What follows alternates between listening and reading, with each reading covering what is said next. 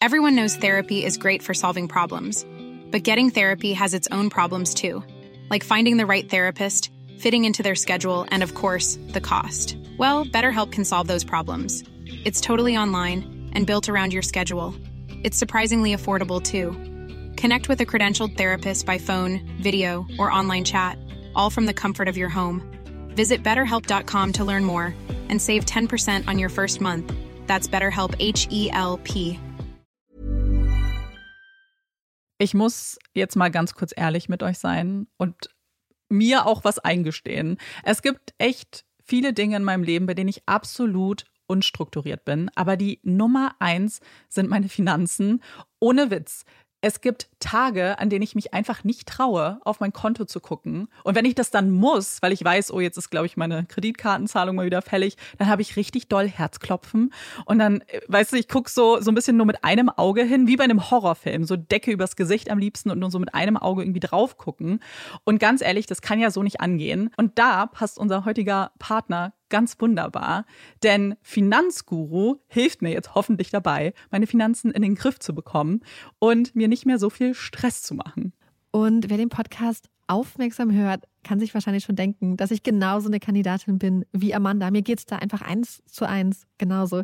Ich verliere total schnell den Überblick, auch weil ich ja einfach überhaupt nicht so gut mit Zahlen bin und so. Und da ist Finanzguru die perfekte Anlaufstelle für Menschen wie mich und Amanda, aber wahrscheinlich auch für viele von euch. Bei Finanzguru bekommt ihr nämlich den perfekten Überblick über eure Finanzen. Ihr könnt dort, wenn ihr möchtet, all eure Konten miteinander verbinden, also Girokonto, Kreditkarte, Depot oder auch zum Beispiel eure Kryptobörse.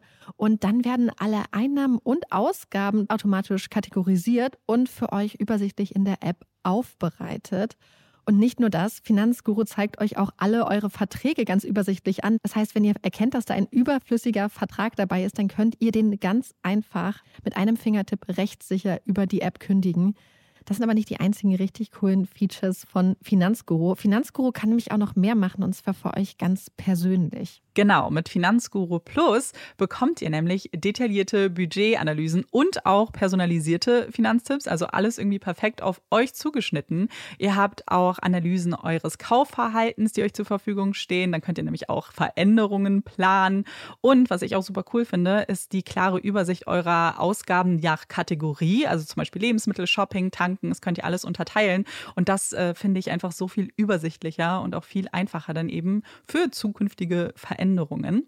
Wenn ihr Finanzguru auch ausprobieren wollt, dann haben wir jetzt ein richtig, richtig cooles Angebot für euch. Und zwar könnt ihr mit unserem Code Puppies Finanzguru Plus drei Monate lang kostenlos testen. Und das ist super einfach. Ihr müsst einfach nur die App downloaden, euer Konto verknüpfen und dann in eurem Profil den Code Puppies eingeben. Ganz wichtig, der Code ist nur für NeukundInnen gültig. Und dann geht's auch schon los. Dann könnt ihr Finanzguru drei Monate lang kostenlos kostenlos testen, durchstöbern und rausfinden, welche Funktion für euch am meisten Sinn ergibt. Den Link, den Code und alle weiteren Informationen findet ihr wie immer in unseren Shownotes und auch in unserem Linktree.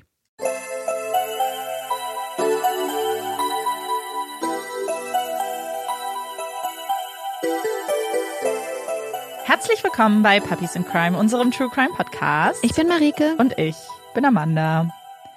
Marike möchte, dass ich euch eine ganz traurige Geschichte aus meinem Leben erzähle. Ja. Eine Leidensgeschichte könnte man ja. fast sagen. Und zwar saß ich gestern zu Hause und hatte Verlangen nach etwas Süßem. Und ich habe letztens in so einem Amerika-Süßigkeiten-Shop bestellt, weil ich total Lust auf Cheetos habe. Und habe dann noch ein paar andere Sachen bestellt, unter anderem Pop-Tarts. Und wer Pop-Tarts kennt, und die vielleicht schon mal gegessen hat, weiß, dass man die in den Toaster tut und es sind so Kekse und mit Schokolade oder meine waren mit Cookie Dough gestern. Und dann habe ich den Pop-Top drin gehabt und konnte es kaum erwarten. Und meine Patschefötchen haben reingegriffen und ich habe mir den Daumen so krass verbrannt, dass es nicht mal mehr Brandblasen gab. Die Haut war direkt weg. Und das wegen meinem Pop-Tart. Und vorhin hat Olaf sich das ganz kritisch angeguckt, mhm. Dr. Olaf. Und dann dachte ich erst, okay, vielleicht heilt er mich jetzt, weil es sieht schon auch ganz schön scheiße aus. Ja, sieht richtig krass aus und ähm, ich musste trotzdem ein bisschen schmunzeln, weil okay. ich, ich meine gehört zu haben, dass Pop-Tart-Verletzungen eigentlich recht häufig sind. Ja. ja. Und dann musste ich Marike gestehen, dass das nicht meine erste Pop-Tart-Verletzung der letzten Woche war, sondern meine zweite. Aber die war jetzt, die zweite war schon schlimmer, weil der Cookie Dough Pop-Tart hat so eine Schokoschicht oben drauf und die war wirklich halt kochend heiß. Ihr seht, Amanda lernt nicht dazu. Nee, ich bin echt, ich weiß gar nicht, wie ich es lebe, wie ich es schaffe zu überleben. Aber ich habe ihn natürlich trotzdem gegessen. Ist ja nicht so, dass ich dann, dass ich den dann verschmähe, den Übeltäter. Mhm. Und was wir gerade probiert haben, was wir auch, was ich auch bestellt habe in meinem USA-Paket, sind weiße M&Ms. Mhm. Und der Hot Take der letzten Woche hat sich damit nochmal bestätigt. Weiße Schokolade macht einfach alles besser. Ja, das stimmt. Und Marika hat heute den Fall für uns vorbereitet. Das heißt, ich und ihr da draußen, wir können uns zusammen zurücklehnen und ich bin ganz gespannt, was du uns mitgebracht hast. Hoch, hoch, höher, immer höher. Es ist Sommer. Vögel zwitschern, Sonnenstrahlen kitzeln in der Nase. Kinderlachen klingt über den Spielplatz. Hoch, hoch, immer höher, schwingen die Jungen und Mädchen auf den Schaukeln, ganz mutig dem Himmel entgegen. Was für ein herrlicher Tag. Die kleine Gruppe Kinder schwingt und lacht fröhlich durch den Nachmittag, bis sie sich nach und nach auf den Weg nach Hause machen und es auf dem Spielplatz immer leiser wird, bis irgendwann nur noch eine Schaukel schwingt. Auf ihr sitzt ein Mädchen. Sie ist sieben Jahre alt und nun als einzige noch auf dem Spielplatz.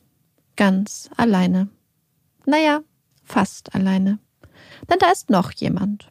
Ein Junge, gerade 16 Jahre alt. Er gesellt sich zu dem Mädchen, stupst sie beim Schaukeln an. Hoch, hoch, immer höher. Und dann fragt der Junge das kleine Mädchen, ob er sie mitnehmen solle, ob er ihr ein paar kleine Kätzchen zeigen soll.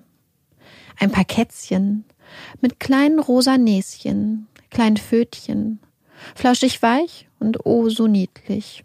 Welches Kind könnte da schon Nein sagen?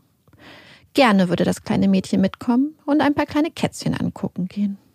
Und so springt das Mädchen von der Schaukel und macht sich an der Seite des netten Jungs auf den Weg zu den kleinen Samtpfoten. Doch der Ort, an den der Junge sie jetzt mitnimmt, da, wo die kleinen Kätzchen angeblich wohnen, dieser Ort ist dem kleinen Mädchen gar nicht geheuer. Es ist ein Ort, der einst gebaut wurde, um Menschen Schutz und Sicherheit zu bieten. Ein Ort, an den sich junge und alte Menschen einst retteten, wenn um sie herum Bomben aus dem Himmel hagelten und die Erde beben ließen. Doch diese Zeiten sind längst vorbei. Jetzt ist dieser Ort verlassen und dunkel, und auch von den Kätzchen fehlt jede Spur. Das kleine Mädchen bekommt Angst, ganz schreckliche Angst, will wieder nach draußen, ins Warme, an die Sonne, zurück zum Vogelgezwitscher. Sie will raus aus der Dunkelheit und weg von diesem Jungen. Sie fängt an zu weinen, doch der Junge hält sie fest, legt ihr die Hand um den Hals und drückt zu, bis das Schreien verstummt und das kleine Mädchen auf den Boden sinkt und sich nicht mehr wehren kann. Als er fertig ist, lässt der Junge das kleine leblose Mädchen in der Dunkelheit zurück. Doch irgendwann kehrt das Leben zurück in das Mädchen. Sie steht auf, findet zurück in die Wärme zurück ans Licht. Am nächsten Tag wird der Junge festgenommen. Man klagt ihn an. Unzüchtiges Verhalten. Ein Psychiater schreibt ein Gutachten, stellt fest, dass das ein Einzelfall war, ein Fehler, eine Jugendsünde. Sowas wird nicht noch einmal passieren. Sowas macht der nicht nochmal.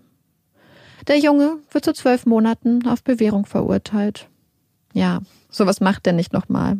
Da ist sich der Gutachter sicher. Ein Ausrutscher. Ein Fehler. 18 Jahre später. Ballinderry, Nordirland. Es ist der 12. August 1981 und die neunjährige Jennifer Cardy weiß, dass heute ein toller Tag werden wird. Es ist Hochsommer, ein wunderschöner Tag und Jennifer hat genaue Pläne, was sie mit diesem prima Tag anfangen wird. Jennifer wird mit ihrem neuen Fahrrad zu ihrer Freundin Louise fahren. Die wohnt gar nicht so weit weg. Mit Jennifers neuem Fahrrad wird die Fahrt ein echter Spaß. Erst seit zwei Wochen hat sie das schicke rote Fahrrad. Ein echter Flitzer. Die Strecke bis zum Haus von Louise ist gar nicht weit. Sie führt über ruhige kleine Landstraßen, Eine schöne Tour. Gerade jetzt im Sommer. Jennifer weiß, dass sie 20 Minuten für die Fahrt zu Louise braucht. Also will sie pünktlich um 13.40 Uhr das Haus verlassen, um um Punkt 14 Uhr bei ihrer Freundin vor der Tür zu stehen. Die Neunjährige mag es gar nicht zu spät zu sein. Und so bittet sie ihre Mutter, ihr ihre rote Armbanduhr noch einmal aufzuziehen, um auch wirklich ganz sicher zu gehen, dass sie auch läuft. Um spätestens halb fünf wird Jennifer zurück sein, sagt sie. Dann kommt schließlich Jackal Lowry im Fernsehen. Eine Sendung, die Jennifer liebt und die sie auf keinen Fall verpassen will. Es ist ein beliebtes Kinderprogramm. Jede Woche wird dort eine andere Geschichte in fünf Teilen vorgelesen. Jeden Tag 15 Minuten. Heute ist Mittwoch und Jennifer will natürlich unbedingt wissen, wie die Geschichte dieser Woche weitergeht. Nein, das wird sie sich nicht entgehen lassen. So, jetzt aber los. Es ist 13.40 Uhr. Jennifer schwingt sich auf ihr schickes rotes Fahrrad. Farblich passend trägt sie ihr T-Shirt mit dem runden roten Kragen und den aufgedruckten Erdbeeren. Dazu ihre rote Hose. Die Füße in weißen Socken und schwarzen Schuhen. Den Wind in den schwarzen Haaren fährt sie los. Ganz frei, ganz sorglos. Sie freut sich auf Louise, freut sich aufs später und sie freut sich über ihr schickes rotes Fahrrad. Die Zeit vergeht. Langsam wandert die Sonne weiter gen Westen, die Wolken ziehen über den Himmel, Schatten wandern über den Boden und die Zeiger der Uhr ticken vor sich hin, bis sie irgendwann auf halb fünf stehen. Zeit für Jack Canary. Zeit für eine Geschichte. Doch Jennifer ist noch nicht zu Hause. Die Zeiger der Uhr ticken weiter. Die Geschichte der Woche wird vorgelesen. Doch von Jennifer fehlt weiter jede Spur. Ihre Mutter macht sich langsam Sorgen. Sie ist doch sonst so zuverlässig. Sie hätte doch extra ihre Uhr aufziehen lassen. Doch das Familienauto hat einen Platten und so muss sie warten, bis ihr Mann schließlich von der Arbeit nach Hause kommt. Sie erzählt ihm, dass Jennifer nicht nach Hause gekommen sei. Er macht sich auf die Suche. Vielleicht ist sie noch bei Louise. Er wird mal vorbeischauen. Doch Jennifer ist nicht dort. War nie dort. Sie ist nie bei Louise angekommen. Um neun Uhr abends alarmiert Jennifers Vater die Polizei. Bald darauf beginnt die Suche. Straßen und Felder werden abgesucht. Doch von Jennifer und ihrem roten Fahrrad fehlt jede Spur. Was, wenn sie angefahren wurde? Wenn sie verletzt irgendwo liegt? Ein Unfall? Doch dieser Gedanke rückt mit jeder Stunde mehr in den Hintergrund. Und ein anderer Verdacht drängt immer mehr nach vorne. Was, wenn Jennifer entführt wurde? Am nächsten Morgen schwärmen die Polizisten wieder aus, stapfen mit Gummistiefeln an den Füßen durch die Felder, durchsuchen Büsche, Straßen und finden schließlich, etwa anderthalb Kilometer vom Haus der Familie Cardi, ein rotes Kinderfahrrad. Jennifers Fahrrad. Jemand hatte es über die Büsche auf ein Feld geworfen. Von Jennifer fehlt weiter jede Spur. Jemand muss sie entführt haben. Jemand muss sie gezwungen haben, ins Auto zu steigen oder, oder sie hineingezerrt haben. Da ist sich ihr Vater sicher. Er kennt seine Tochter. Sie wäre niemals zu einem Fremden ins Auto gestiegen. Niemals. Unzählige Menschen beteiligen sich weiter an der Suche. Die Polizei, die britische Armee. Die Suche nach der kleinen Jennifer vereint sogar, zumindest für ein paar Tage, Menschen, die sonst durch die Fronten der sogenannten Troubles des Nordirland-Konfliktes getrennt sind. Sie alle vereint nun ein Ziel. Das Bild von Jennifer vor Augen, das kleine Mädchen mit dem schwarzen Bob, so stolz auf ihr Fahrrad. Sie müssen sie finden. Irgendwo muss Jennifer doch sein. Doch die Zeiger der Uhren ticken unaufhaltsam. Die Geschichte bei Jack Canary wird erzählt, ohne dass Jennifer ihr Ende hört. Am 18. August sechs Tage nach Jennifers Verschwinden, fällt zwei Entenjägern etwas ins Auge. Sie sind an einem kleinen Stausee, als sie etwas Rotes im Wasser entdecken. Es ist Jennifers rote Hose. Die Leiche des kleinen Mädchens liegt mit dem Gesicht nach unten im Wasser. Jennifer wird nie wieder eine Geschichte hören, wird nie wieder ihre kleine Schwester im Arm halten, wird nie wieder mit ihrem flotten roten Fahrrad über die leeren Landstraßen fahren, den Wind in den Haaren und die Sonne auf der Nase. Der Professor, der Jennifers Körper obduziert, kommt zu dem Ergebnis, dass Jennifer im Stausee ertrunken sei. Anzeichen auf sexuellen Missbrauch findet er keine. Aussagen, die Jahre später grundlegend angezweifelt werden. Sicher ist, dass Jennifers Tod kein Unfall war und die Suche nach dem Verantwortlichen beginnt. Am 21. August 1981 wird Jennifer in einem kleinen Sarg, geschmückt mit einem Herz aus rosa Nelken, zu Grabe getragen. Ihre Eltern werden ihr geliebtes rotes Fahrrad später an eine Wohltätigkeitsorganisation für Kinder in Rumänien spenden. Ein Jahr später, 30. Juli 1982. Ganz im Norden Englands, in Northumberland, direkt an der Grenze zu Schottland, liegt das kleine Dörfchen Cornhill und Tweed. Es ist eine ländliche Gegend, malerisch und ruhig. Hier, auf einem kleinen Bauernhof, lebt die elfjährige Susan Maxwell mit ihren Eltern und Geschwistern. Es ist ein heißer Tag und Susan hat sich den sommerlichen Gefühlen entsprechend angezogen. Auf ihrem gelben T-Shirt ein Ananasaufdruck, die kurzen Hosen ebenfalls in der sonnigen Farbe und die Füße in weißen Söckchen. Es ist früher Nachmittag und Susan macht sich auf den Weg. Sie wird zu ihrer Freundin Allison eine Runde Tennis spielen. Also auf nach Schottland. Nach Schottland. Ja, richtig gehört. Besonders weit hat sie es nicht. Einmal die Landstraße entlang, über die hübsche, über 200 Jahre alte Coldstream Bridge, über den Fluss Tweed. Und dann ist sie auch schon bei ihrer Freundin in Schottland. Eine Strecke, die die Elfjährige normalerweise auch laufen könnte. Doch heute hat sie Glück und einer der Angestellten vom Bauernhof nimmt sie mit dem Auto mit. In Schottland angekommen, kauft Susan noch schnell ein paar Briefmarken und dann stehen sie und ihre Freundin Alison auf dem Platz, schnappen sich ihre Tennisschläger und lassen die gelben Tennisbälle über das Netz zischen. Am Ende gewinnt Susan. Was für ein perfekter Tag. Die Freundinnen laufen noch ein kleines Stück gemeinsam, verabreden sich für die nächste Woche und dann trennen sich ihre Wege und Susan macht sich auf den Heimweg. Zur gleichen Zeit entscheidet sich Susans Mutter Liz, ihrer kleinen Tochter eine kleine Freude zu machen. Susan ist bestimmt völlig ausgelaugt vom Tennisspielen. Und dann noch die pralle Sonne. Sie stellt sich vor, wie sich ihre kleine, erschöpfte Tochter durch die Nachmittagssonne schleppen würde. Nein, heute nicht. Und so macht sich Liz mit dem Auto auf dem Weg zum Tennisclub. Einmal kurz Taxi für ihre Tochter spielen. Doch als Liz dort ankommt, wundert sie sich. Da ist niemand mehr da. Weder Allison noch Susan. Hm, seltsam.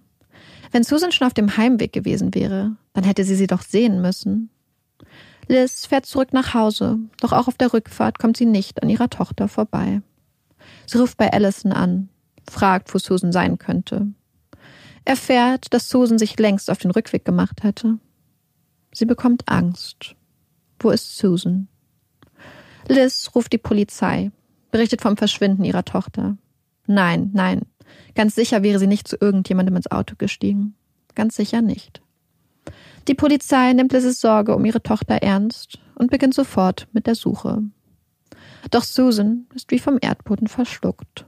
Zeugenaussagen legen nahe, dass das Zeitfenster, in dem Susan verschwand, kaum zwei Minuten lang war. Man hatte sie noch auf der Coldstream Bridge gesehen. Dann verliert sich jede Spur. Nur ein Detail taucht wieder und wieder in den Zeugenaussagen auf. Ein verdächtiger weißer Van. Das hört sich nicht gut an. Und die Sorge um Susan wächst mit jeder Minute. Suchtrupps aus Polizei und Freiwilligen werden gebildet. Spürhunde halten ihre Nase in die warme Sommerluft.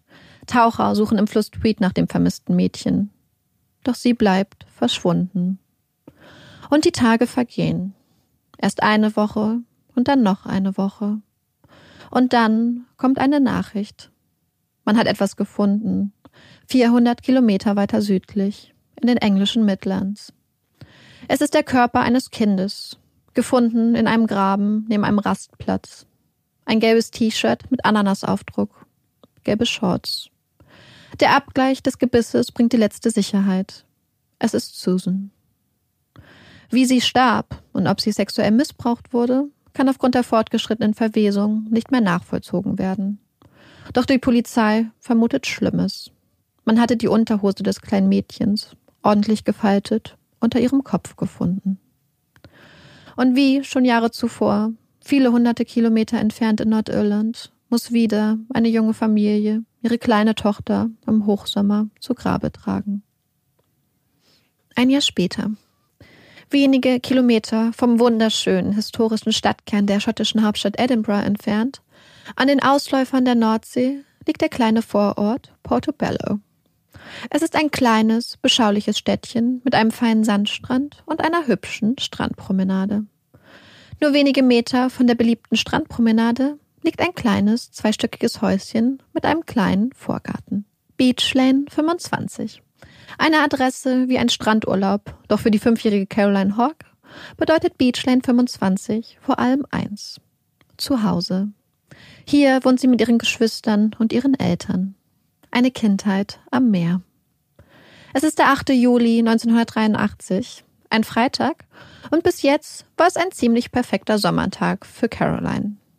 Sie war auf einem Kindergeburtstag gewesen, hatte sich richtig schick machen dürfen, mit einem hübschen Kleid, weißen Söckchen und feinen Schuhen. Nach dem Kindergeburtstag hatte Caroline in der Sonne gespielt, zwischendurch ihre Großmutter zur Bushaltestelle gebracht und den wunderschönen Sommertag genossen. Am liebsten hätte sie jede Sekunde des Tages draußen verbracht und konnte sich kaum dazu durchringen, zum Abendessen nach Hause zu kommen. Doch auch der schönste Sommertag muss einmal zu Ende gehen. Caroline kann den Gedanken kaum ertragen, dass sie bald ins Bett muss. Es ist doch noch so schön. Und die Sonne ist doch auch noch da. Wie kann man da von einer Fünfjährigen verlangen, ins Bett zu gehen? Na gut. Noch fünf Minuten. Aber nicht zu weit weg, okay? Noch schnell tauscht Caroline ihre schicken Schuhe gegen ein paar Turnschuhe aus und schon ist das Mädchen aus dem Haus. Zurück in der Sonne, in der warmen Abendluft. Bald ist eine Viertelstunde vergangen, doch Caroline hat den Weg nach Hause bis jetzt nicht gefunden. Ihre Mutter blickt aus dem Haus, schaut nach ihrer Tochter, doch kann die Fünfjährige nicht finden. Das stimmt doch was nicht. Bald suchen Carolines Eltern und ihre Geschwister nach dem kleinen Mädchen, suchen ihre Lieblingsplätze ab, drängen sich durch die lachenden, den Abend genießenden Menschen an der Promenade. Doch sie finden sie nicht. Bald sucht nicht nur die Familie, sondern auch Freunde und Bekannte die Straßen und den Strand nach dem kleinen Mädchen ab, laufen schließlich bis zum Funpark, einem kleinen Vergnügungspark am Ende des Piers. Doch auch hier ist das kleine Mädchen nicht. Nicht mehr.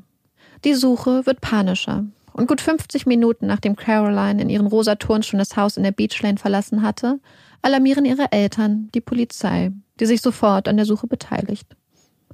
Doch sie sind zu spät. Sie werden Caroline nicht finden. Am Schluss werden es wohl wenige Minuten sein, die über Leben und Tod entscheiden. Anders als in den Fällen von Jennifer und Susan in den Sommern zuvor, war Caroline nicht auf einmal vom Erdboden verschluckt. Obwohl sie ihrer Mutter fest versprochen hatte, ganz in der Nähe des Hauses zu bleiben, machte sich Caroline mit ihren fünf kostbaren Minuten auf den Weg in Richtung der Promenade. Noch einmal kurz dabei sein. Da, wo der Abend noch jung ist. Mit großen Augen läuft das kleine Mädchen zwischen all den Menschen die Promenade entlang. Ganz sorglos. Merkt gar nicht, dass sie verfolgt wird. Dass da eine Gestalt hinter ihr hergeht. Sie aufmerksam beobachtet und ihr dicht auf den Fersen ist. Das kleine Mädchen mit der dunklen Gestalt im Rücken. Ein Bild, das irgendwie nicht passt und das auffällt. Ein Bild, an das sich viele Menschen noch jahrelang erinnern werden. Es ist ein Mann, der dahinter ihr geht. Eine schwere Gestalt. Mit Brille und einem auffällig ungepflegten Äußeren. Irgendwann setzt sich Caroline auf die kleine Mauer der Promenade, kurz die Füße verschnaufen lassen. Es war ja auch ein echt langer und aufregender Tag für die Fünfjährige. Der ungepflegte Mann mit der Brille gesellt sich zu ihr und sie reden. Eigentlich müsste Caroline längst wieder auf dem Nachhauseweg sein. Doch bald darauf beobachten Zeugen das ungewöhnliche Gespann, wie es langsam die Promenade entlang läuft und schließlich den Funfair betritt. Dort bezahlt der ungepflegte Mann 15 Pence für eine Fahrt mit dem Karussell. Steht lachend und winkend am Rand, als die kleine Caroline strahlend ihre Runden im Kreis dreht. Doch als die Fahrt vorbei ist und der ungepflegte Mann sie an die Hand nimmt, strahlt das kleine Mädchen nicht mehr. Hand in Hand verlassen Caroline und der ungepflegte Mann den Funfair durch den Hinterausgang, verpassen knapp ihre Freunde und Familie, die kurz darauf durch den Haupteingang rennen und ihren Namen rufen. Zehn Tage später kommt die Nachricht. Fast 500 Kilometer von der Beach Lane 25 entfernt, in den englischen Midlands, wird der kleine, unbekleidete Körper eines Kindes gefunden. Die Leiche ist stark verwest. Man identifiziert Caroline schließlich an ihrem Zopfgummi und dem kleinen Medaillon um ihren Hals. Eine Todesursache kann nicht mehr festgestellt werden. Doch da die Leiche komplett entkleidet ist, gehen die Ermittler von einer sexuell motivierten Tat aus. Doch nicht nur die Tat an sich erschreckt die Ermittler, sondern auch der Fundort der Leiche. Ein kleines Mädchen, das in Schottland verschwindet und deren Leiche hunderte Kilometer weiter südlich an einem Rastplatz in den Midlands gefunden wird. Es ist das gleiche Muster wie ein Jahr zuvor, als Susan Maxwell an der schottisch-englischen Grenze entführt wurde. Auch sie wurde hunderte Kilometer in den Süden transportiert und schließlich an einem Rastplatz in den Midlands, nicht einmal 40 Kilometer von Carolines Fundort entfernt, abgelegt.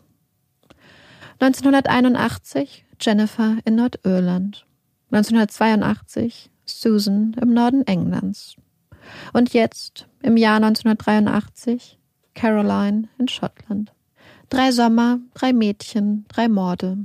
Die Polizei geht davon aus, dass derselbe Täter für die Morde an Susan und Caroline verantwortlich ist. Dass sie es mit einem Serientäter zu tun haben. Ein Mann, der weiß, was er tut. Der mobil ist, der übergewichtig ist, eine Brille trägt, der ungepflegt aussieht und von dem sie nicht die geringste Spur haben. Nur eines wissen sie. Der nächste Sommer kommt bestimmt. Und mit ihm die Angst. Wird es wieder ein kleines Mädchen sein, das verschwindet? das man Tage, das man Wochen später findet. Wo wird er dieses Mal zuschlagen? Doch der Sommer 1984 kommt und geht, ohne dass ein kleines Mädchen verschwindet. Es gibt keinen neuen Fall. Ausatmen und aufatmen. Und auch der Sommer 1985 vergeht, ohne dass ein Mädchen verschwindet. Ausatmen, aufatmen. Es ist das Jahr 1986. Drei Jahre sind vergangen, seit die Leiche der kleinen Caroline in den englischen Midlands gefunden wurde. In wenigen Monaten wird es Sommer sein. Sommer, Sonne und ein bisschen Angst. Angst vor dem ungepflegten Mann, der durch das Land fährt und kleine Mädchen klaut und ermordet. Doch jetzt ist erstmal Frühling. Es ist der 26. März in Leeds, einer Stadt in der Grafschaft Yorkshire im Norden Englands, und jeder Gedanke an trockene, warme Sommertage scheint unendlich fern. Das Wetter ist ungemütlich. Es regnet, es ist kalt. Eigentlich der perfekte Abend, um sich mit einer Tasse Tee oder einem großen Becher heißer Schokolade auf dem Sofa einzukuscheln. Doch die zehnjährige Sarah muss noch einmal vor die Tür. Ihre Mutter hatte sie gebeten, noch schnell ein Brot kaufen zu gehen. Na klar, kein Problem.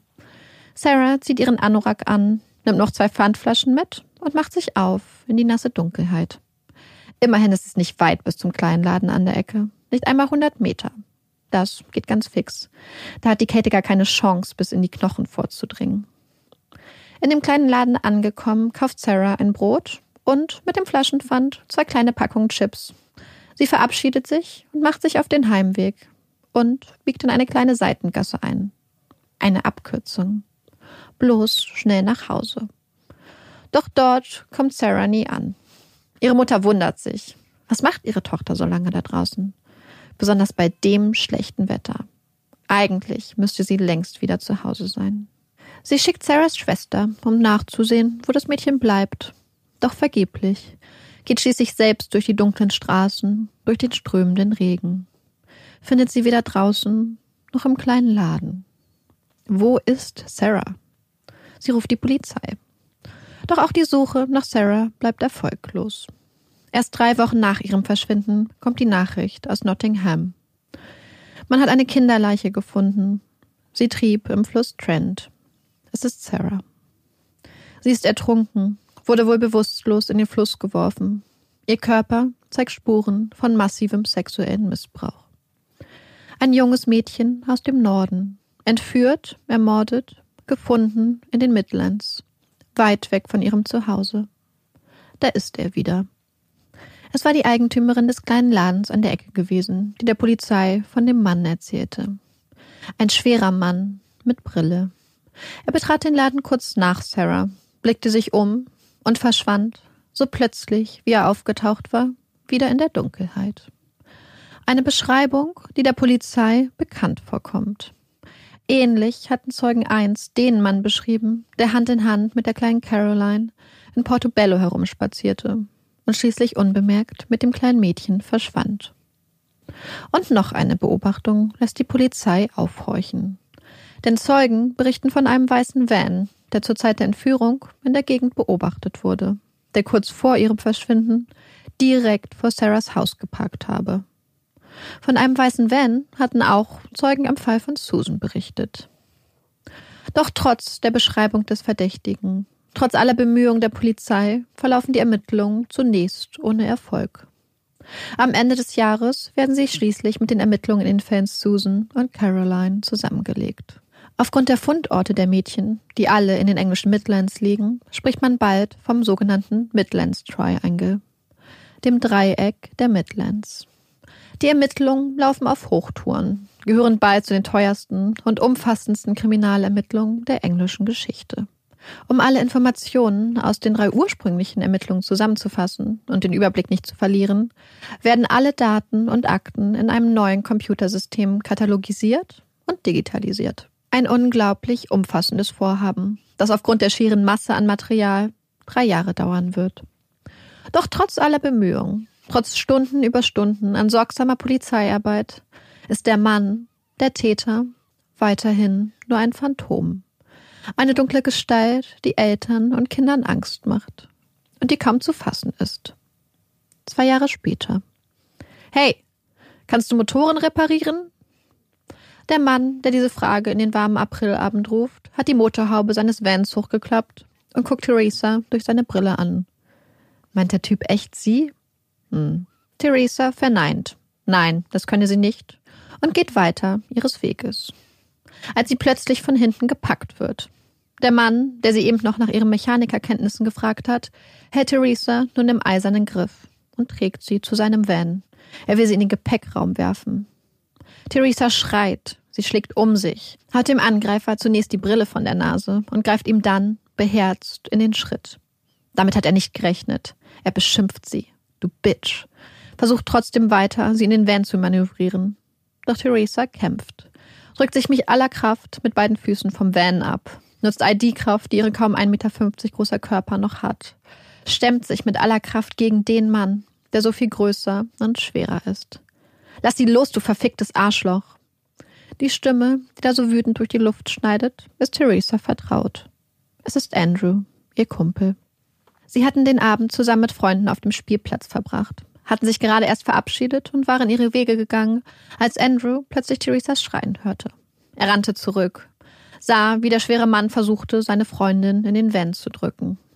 Als der Mann die Stimme des Jungen hört, lässt er das kämpfende Mädchen fallen, springt in seinen Van und rast davon. Das war knapp.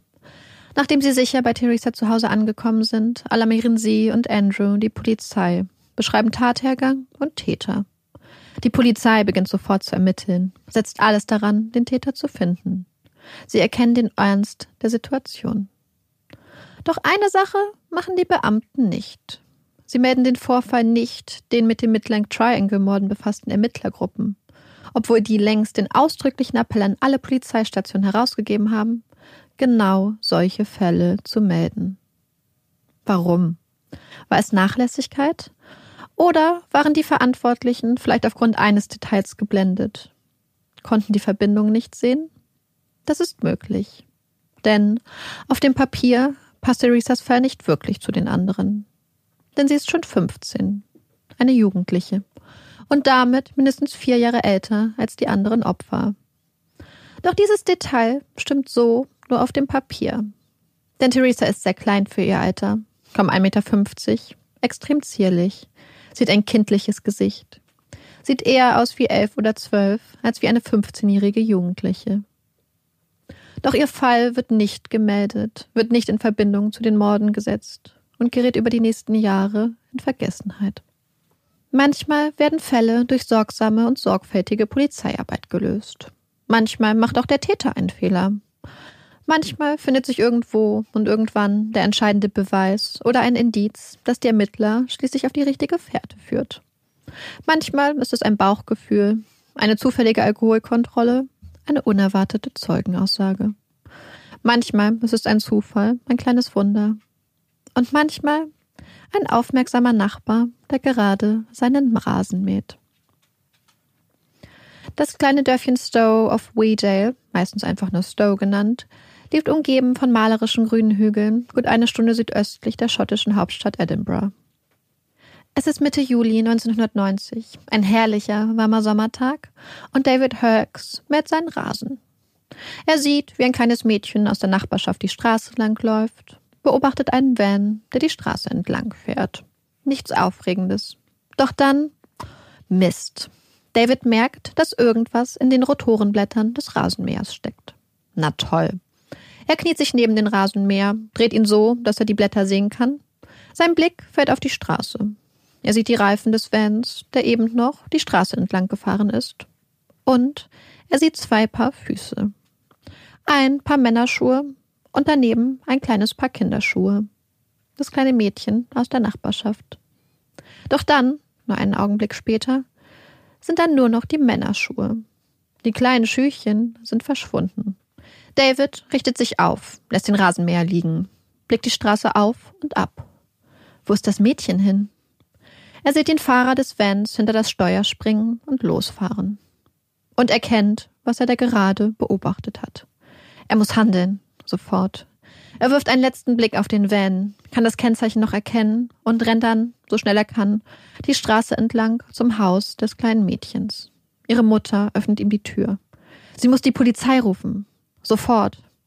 David erzählt der erschrockenen Frau, was er soeben beobachtet hat. Die Polizei reagiert. Jetzt muss alles ganz schnell gehen. Sie müssen den Van finden, das kleine Mädchen retten. Jede Sekunde zählt. Auch sie kennen die schrecklichen Schicksale von Susan, Caroline und Sarah. Schnell, schnell. Während einige Teams sich in Streifenwagen auf die Suche machen, auf die Jagd nach dem Van, stehen andere in der kleinen, ruhigen Straße, in dem Momente zuvor das kleine Mädchen entführt wurde. Sie lassen sich von David Hurks alles beschreiben. Jede Information, jedes noch so kleine Detail könnte wichtig sein. Ob sie den Van noch rechtzeitig finden werden? Ob er schon über alle Berge ist? Angst und Sorge greifen um sich. Doch dann, dann passiert das Unglaubliche. Da ist er. Das ist er. David schreit aufgeregt. Es ist der Van, nach dem die ganze Polizei sucht. Der Van. Und er kommt direkt auf sie zu. Einer der Polizisten springt auf die Straße, stellt sich dem Van entschlossen entgegen, zwingt den Fahrer dazu, abzubremsen. Ein anderer Polizist rennt um den Van, reißt die hintere Tür auf ruft den Namen des Mädchens ins Dunkel. Wo ist sie? Ist sie noch hier? Dann sieht er es. Eine kleine Bewegung in der Ecke. Da ist etwas. Jemand. Eingeschlossen in einem Schlafsack. Er öffnet den Reißverschluss des Schlafsacks, sieht den kleinen gefesselten Kinderkörper, sieht den Kissenbezug über ihrem Kopf. Er zieht ihn weg und blickt in die Augen des kleinen Mädchens. Seines kleinen Mädchens. Seine kleine Tochter. Sie lebt. Doch ihr Gesicht ist rot, ihr Körper aufgeheizt. Sie hat kaum Luft bekommen. Wäre früher oder später erstickt. Dieser, dieses. Manchmal reicht kein Schimpfwort, um die Wut eines Vaters auszudrücken. Die Hände in Handschellen steht der Mann, der für die Odyssee seiner kleinen Tochter verantwortlich ist, daneben und verzieht keine Miene. Der Blick leer, gleichgültig. Und doch erkennt der Polizist den Mann. Er kennt das Gesicht. Eine Erkenntnis, die in die Magengrube trifft, die ihm klar macht, wie viel Glück seine Familie heute hatte. Denn das Gesicht, das da so kalt und emotionslos in die Gegend starrt, hatte sich viele Jahre zuvor in sein Gehirn eingebrannt. Damals hatte er das Phantombild des Mannes gesehen, der die fünfjährige Caroline entführt hatte, der mit ihr in Portobello am Strand entlang gelaufen war, der ihr zusah und zuwinkte, wie sie ihre Runden auf dem Karussell drehte das Gesicht eines Phantoms, das nun vor ihm steht. Der Mann wird auf die Polizeiwache gebracht. Dort angekommen, gibt er sich offen. Er scherzt herum, gibt frei heraus zu, dass er sich schon immer zu jungen Mädchen hingezogen gefühlt habe. Habe das kleine Mädchen ja kaum angefasst und hätte auf keinen Fall vorgehabt, sie zu töten. Ein Fehler, ein Ausrutscher, eine Dummheit. Er sei nun mal schwach geworden. Sowas würde er sicher nicht noch einmal machen. Ein Fehler. Aber stimmt das wirklich? War es wirklich nur ein Rush of Blood to the Head, wie der Mann selbst es nennt? War ihm da wirklich nur spontan die Sicherung durchgebrannt? Als die Spurensicherung den Van durchsucht, verstärken sich ihre Zweifel an dieser Version. Sie finden Fessel- und Knebelutensilien, Sexspielzeuge und Mädchenkleidung, die nicht dem Opfer gehört. Sie schicken Fotos der Ladefläche, der Ausrüstung an einen Psychiater, bitten ihn um seine Meinung. War das wirklich nur ein Ausrutscher? Nein, ganz sicher nicht. Der Mann, der ihm da ins Netz gegangen ist, ist allem Anschein nach, ist gefährlich. Robert Black wird am 21. April 1947 in Falkirk, westlich von Edinburgh, in Schottland, geboren. Sein Start ins Leben steht unter keinem guten Stern. Seine junge Mutter Jessie arbeitet in einer Fabrik, verdient kaum genug Geld, um sich selbst über Wasser zu halten. Und, aus damaliger Sicht noch viel schlimmer, sie ist unverheiratet. Kein Geld, kein Ehemann. Jessie trifft eine Entscheidung, zu der sich so viele Frauen damals gedrängt sahen. Sie gibt ihr Baby kurz nach der Geburt ab, hofft, dass jemand anderes ihrem Sohn ein gutes, ein besseres Leben bieten könne. Noch im Säuglingsalter wird Robert von dem älteren Ehepaar Margaret und Jack Tulip in Pflege gegeben.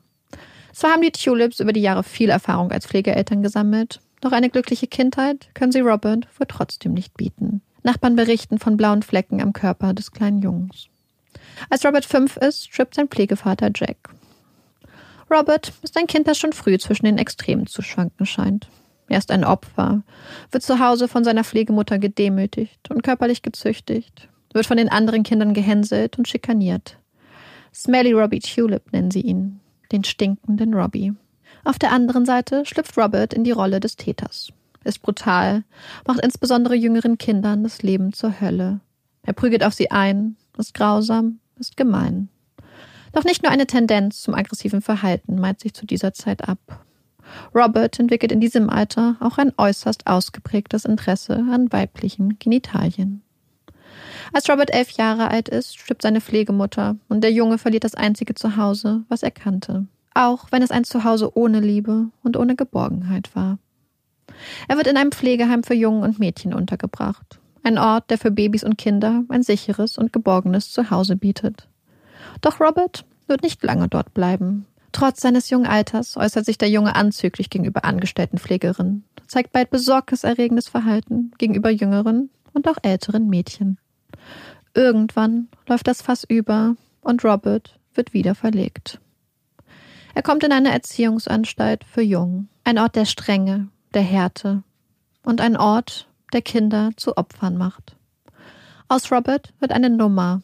Er ist nun Junge, 28. Und irgendwann wird Junge 28 ausgewählt. Es ist ein Angestellter der Erziehungsanstalt. Ein Mann, der die Kinder, die unter seiner Obhut stehen, sexuell missbraucht. Hat er nach ein oder zwei Jahren keine Lust mehr auf das Kind oder zieht sein Opfer aus, dann muss das Kind selbst das nächste Opfer aussuchen. Eine unglaublich grausame, perfide Art des sexuellen und psychischen Missbrauches. Und eines Tages dann wird Robert ausgewählt, ist nun das neue Opfer des grausamen Mannes. Sex und Gewalt scheinen sich im Kopf des Jungen immer mehr zu einer Einheit zu verfestigen. Im Alter von zwölf Jahren versucht er zusammen mit anderen Jungen ein kleines Mädchen zu vergewaltigen. Das wohl einzig Gute im Leben des jungen Roberts scheint seine Leidenschaft für Sport zu sein. Er ist grundsätzlich ein guter Schüler, besser als der Durchschnitt, und besonders im Sportunterricht glänzt er. Fußball, Leichtathletik, Schwimmen. Robert zeigt Talent. Ein Ort, an dem er seinem Hobby Schwimmen ganz besonders gerne nachgeht? Die Portobello Swimming Pools. Portobello. Der kleine Badeort, in dem Jahrzehnte später die fünfjährige Caroline Hogg entführt wird. Im Alter von 15 Jahren verlässt Robert Black die strenge Erziehungsanstalt. Er zieht weg, ganz weit in den Westen des Landes, nach Greenock, in der Nähe von Glasgow, und fängt an, sein Glück in den verschiedensten Jobs zu suchen. Er fängt eine Ausbildung zum Schlachter an, und arbeitet als Kurier. Ein Job, bei dem er viel rumkommt und viele junge Mädchen trifft. Mädchen, an die der Jugendliche sich ranmacht, die er belästigt. Dafür belangt wird er nie. Und dann, eines Tages, ist er das kleine Mädchen auf dem Spielplatz. Alleine auf der Schaukel. Das kleine Mädchen, das er mit in den verlassenen Luftschutzbunker nimmt, wo er ihr die Luft abdrückt, sich an ihr vergeht, sie danach einfach leblos liegen lässt. Doch die Richter sehen nur einen jungen Mann, der einen Fehler gemacht hat, der sich einmal einen Ausrutscher geleistet hat.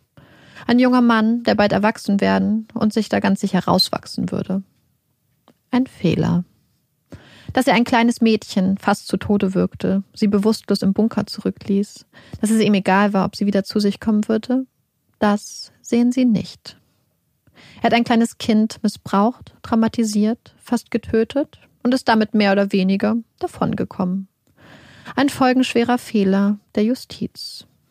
Denn es war kein Ausrutscher, ganz und gar nicht. Es ist nichts, aus dem der junge Robert Black rauswachsen würde. Das ist erst der Anfang.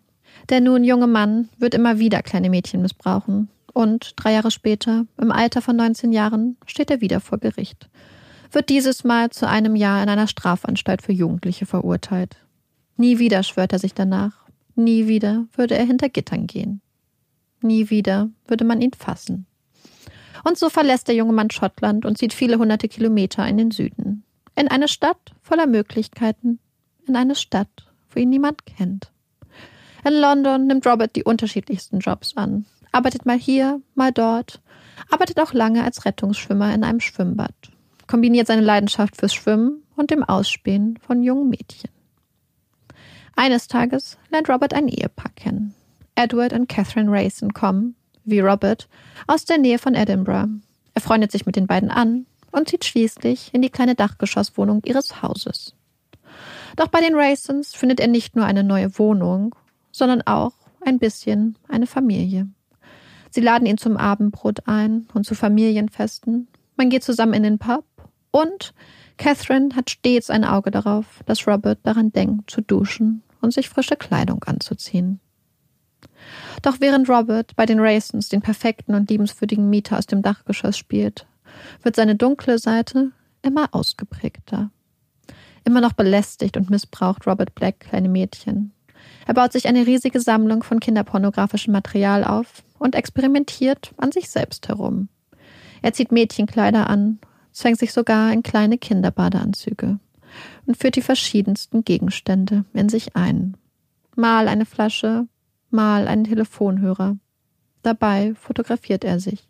Ende der 70er Jahre findet Black den idealen Job. Er fängt an, für eine Speditionsfirma zu arbeiten. Ein Job, bei dem er nicht nur Zugang zu den verschiedensten Lieferfahrzeugen hat, sondern bei dem er auch bei jeder Tour viele hunderte Kilometer durch das Land fahren kann. Seine Fahrten bringen ihn nicht nur an die entlegensten Orte Englands, sondern auch nach Nordirland, Schottland und sogar bis nach Europa, nach Deutschland und Frankreich.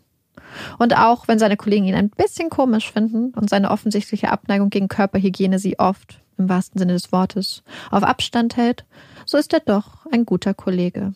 Er mault nie, wenn er mit anfassen muss, und ist ohne Murren bereit, die Strecken zu fahren, die sonst keiner will. Da seine Touren oft viele Tage dauern, fängt Robert an, es sich in den Vans gemütlich zu machen und sich dort fast häuslich einzurichten. Er legt Matratzen in den Laderaum, fühlt sich ganz heimisch, hinterlässt nach den Fahrten Müll und seinen strengen Geruch. Robert Black liebt seinen Job, liebt die Straßen, die Freiheit, die Anonymität. Doch jetzt haben sie ihn. Auf frischer Tat ertappt sitzt er in Haft und über ihm hängt ein dunkler Verdacht. Zehn Tage nach der Entführung des kleinen Mädchens, am 10. August 1990, muss sich Black wegen Entführung und sexuellen Missbrauch vor Gericht verantworten. Er plädiert auf schuldig, will bloß keinen Prozess. Es wäre ein Fehler gewesen, ein Ausrutscher, das erkenne er an. Er hofft wohl, dass er, wie so viele Jahre zuvor, mit einem kleinen Klaps auf die Finger davonkommen würde. Ein paar Jahre Gefängnis vielleicht. Das wäre ideal. Doch die vom Gericht bestellten Psychiater sind sich sicher. Das war kein Fehler. Robert Black ist gefährlich. Höchst gefährlich. Dieses Mal wird er zu lebenslanger Haft verurteilt. Doch die Arbeit für Justiz und Polizei ist damit noch nicht getan. Denn sie sind sich mittlerweile sicher, dass Black der Mann ist, den sie seit Jahren suchen. Der Mann, der für die Morde an Susan, Caroline und Sarah verantwortlich ist. Und auch für die versuchte Entführung der damals 15-jährigen Theresa. Am 13. April 1994, fast vier Jahre nach seiner Festnahme, geht der Prozess gegen Robert Black schließlich los. Einen Monat lang versucht die Anklage, das Netz um Robert Black immer enger zu knüpfen. Es gelingt ihr. Obwohl es keine direkten forensischen Beweise gibt, die Black mit den Taten in Verbindung bringen, so sind die Indizien, die Zeugenaussagen, der unglaublich spezielle Modus operandi am Ende ausreichend. Am 19. Mai 1994, nach gut einem Monat Prozess, wird Robert Black in allen Anklagepunkten schuldig gesprochen. Er selbst bleibt ganz ruhig, als der Richter ihn zu lebenslanger Haft verurteilt und die Mindeststrafe auf 35 Jahre festsetzt. Nur vier Worte hat er für die anwesenden Detectives übrig. Tremendous. Well done, boys. Vier Worte, die viele der Anwesenden als Schuldeingeständnis interpretieren. Doch auch dieser Prozess markiert längst kein Ende, kein Schlussstrich. Denn mittlerweile hat die Polizei einen guten Überblick über die Bewegung Robert Blacks in den letzten Jahrzehnten, weiß, wo er wann war und ahnt, dass die Liste seiner Opfer so viel länger ist als gedacht. Dass er nicht nur in England, Irland und Schottland wütete, sondern auch in anderen europäischen Ländern.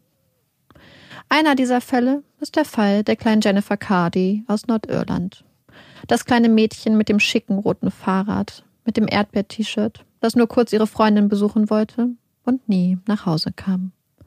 Alles deutete darauf hin, dass es Robert Black war, der das Mädchen im Hochsommer 1981 entführte, sie sexuell missbrauchte und ihren kleinen Körper schließlich in einem Staudamm entsorgte.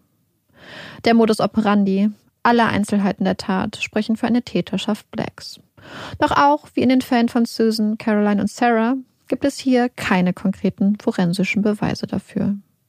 Und so wissen die Detectives, dass sie ganz genau arbeiten müssen, aus hunderten feinen, kleinen Seidenfäden ein Netz weben müssen, das auch den versiertesten Angriffen der Verteidigung standhält. Und das dauert. Und so nimmt Operation Perseverance ihre Arbeit auf. Operation Ausdauer oder Beharrlichkeit. Ein passender Name. Nach mehr als zwei Jahrzehnten kleinteiliger Polizeiarbeit ist es schließlich soweit. Am 22. September 2011 30 Jahre nach Jennifers Ermordung, beginnt der Prozess gegen Robert Black im Crown Court in der nordirischen Stadt Armagh. Einer der wichtigsten Punkte der Anklage? Der Nachweis, dass Robert Black zum Zeitpunkt von Jennifers Verschwinden in Nordirland war.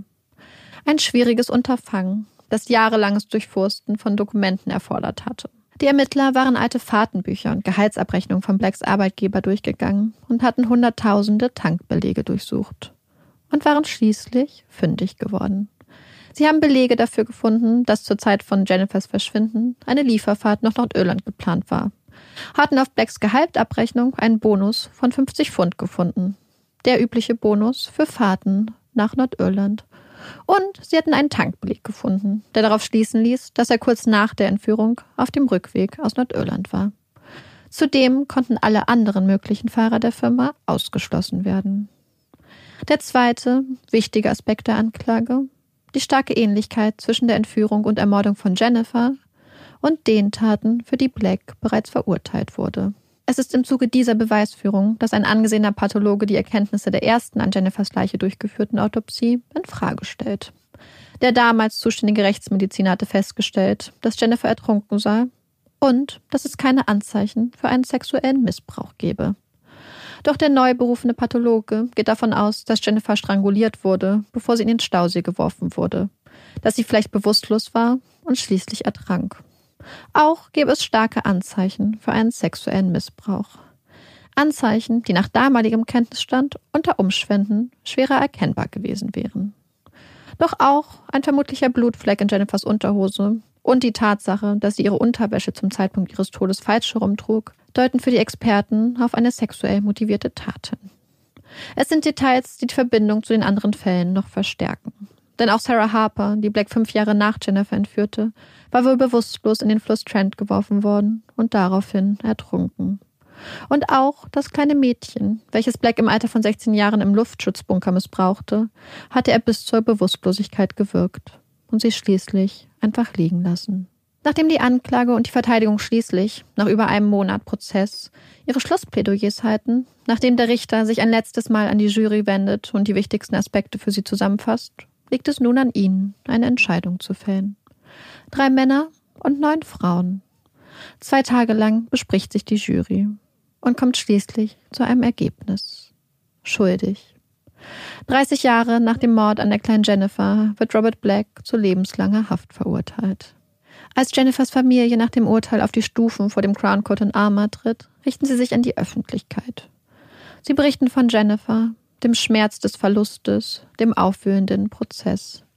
Davon, dass sie Robert Black nicht hassen, dass er seine gerechte Strafe erhalten hat und erhalten wird, wenn er schließlich vor Gott tritt. Sie bedanken sich bei der Verteidigung, finden Ruhe in dem Wissen, dass es ein guter, ein fairer Prozess war und vor allem mit der Gewissheit, dass Robert Black niemals wieder einem kleinen Mädchen so etwas antun kann. Am 12. Januar 2016 stirbt Robert Black im Hochsicherheitsgefängnis in Nordirland. Robert Black stirbt als verurteilter vierfacher Kindermörder. Ermittler gehen jedoch davon aus, dass die wirkliche Anzahl seiner Opfer weitaus höher war mit möglichen Verbindungen zu weiteren Mordfällen, unter anderem in Frankreich, Deutschland und Irland. Danke für diesen doch sehr schrecklichen und grausamen Fall. Ich werde das jetzt nicht runterspielen, weil der schon, also ich würde gerade sagen, einer der schlimmsten Täter, die wir hatten, aber wir hatten schon viele sehr schlimme Täter. Aber er ist auf jeden Fall oben mit dabei. Ja, ich habe auch versucht, nicht unbedingt immer ins Detail zu gehen bei den Taten, weil ich damit mhm. selbst, äh, ich habe da irgendwie so eine ganz krasse Hemmung. Ja. Ähm, aber ich hoffe, dass einfach die Dimension des Grauens trotzdem eigentlich klar geworden ist. Ja, ich absolut. denke, das sollte eigentlich klar sein. Ähm, hast du erstmal direkt Fragen oder soll ich erstmal mit der Quelle anfangen? Mm, fang erstmal mit der Quelle an. Mhm. Ich glaube, im Gespräch kann ich noch so ein paar Fragen einwerfen. Also, ähm, Robert Black ist tatsächlich einer der wohl berühmtesten englischen Serienmörder und entsprechend gab es auch recht viele Quellen dazu. Also es gibt sehr viele Dokumentationen beispielsweise, die ich geguckt habe, die teilweise auch sehr interessant sind, weil da zum Beispiel ähm, in einer Dokumentation, wo dann Psychiater befragt werden, forensische Experten. Aber was mir aufgefallen ist bei vielen von den Dokumentationen, obwohl sie teilweise sehr, sehr gut gemacht sind, ist, dass da teilweise Erzählungen drinne sind, die ich nach dem, was ich gelesen habe, für nicht 100% richtig halte. Mhm. Wie Sachen abgelaufen sind oder in welcher Reihenfolge beispielsweise. Und das wollte ich nur dazu gesagt haben. Also wir haben es ja grundsätzlich immer so, dass Quellen sich mhm. teilweise massivst widersprechen. Ja. Aber zum Beispiel eine Erzählung, die ich immer wieder gehört habe, war, dass der Moment, als das kleine Mädchen ähm, in Stowe entführt wurde, wurde sie am Schluss von ihrem Papa im Auto gefunden. Mhm. Es war ja ihr Vater, der da stand. Und immer wieder wird erzählt, dass dieser Polizist hinten in diesen, in diesen Wagen gestürmt ist und dem Kind quasi den Schlafsack dann so aufgerissen hat und diesen Kissenbezug, der über dem Kopf des Kindes war, weggezogen hat und dann völlig entgeistert in die Augen seiner Tochter geblickt hat. Und dass okay. das ein Zufall war. Aber das macht allein aufgrund der Tatsache keinen Sinn, dass ja seine Frau die Polizei alarmiert mhm. hatte und dass er in der Straße war und mit seinem Nachbar geredet hat. Das heißt, die Wahrscheinlichkeit, dass er nicht wusste, dass es ja. hier um seine Tochter geht, ist eigentlich nicht existent. Das wollte ich nur mit anmerken, weil es wieder ein Fall ist, wo einfach sehr viele unterschiedliche Erzählweisen dabei mhm. sind. Deswegen habe ich auch versucht, ähm, ja, wirklich die Sachen zu finden, die Sinn machen. Ja, und die ich, ich am plausibelsten dann gehalten habe. Absolut, dass jemand nicht also weiß unbedingt, dass die eigene Tochter entführt wurde, meinetwegen, aber es wirkt ja schon, dass da jemand gezielt auf der Suche war nach jemandem, dessen Opfergruppe immer kleine Mädchen sind. Das weiß ich nicht, finde ich auch etwas unrealistisch, aber es ist natürlich dramatischer, wenn du das so erzählst. Ja, wenn man berichtet, dass ja. der Mann da reinstürmt oh und dann ist es ja. auf einmal seine kleine Tochter, aber das halte ich für nicht so plausibel, einfach aufgrund mhm. der Tatsache, dass sie ja. in der Straße standen und dass seine Frau die Polizei selbst alarmiert hat und dass er Polizist war, der gerade Eben. ein Briefing darüber erhalten hat, dass seine Tochter ja. entführt wurde. Aber wie dem auch sei, also es gibt viele Dokumentationen dazu, die sind sehr spannend teilweise trotzdem. Und die Quelle, die ich benutzt habe, ist The Face of Evil von Robert Giles und Chris Clark.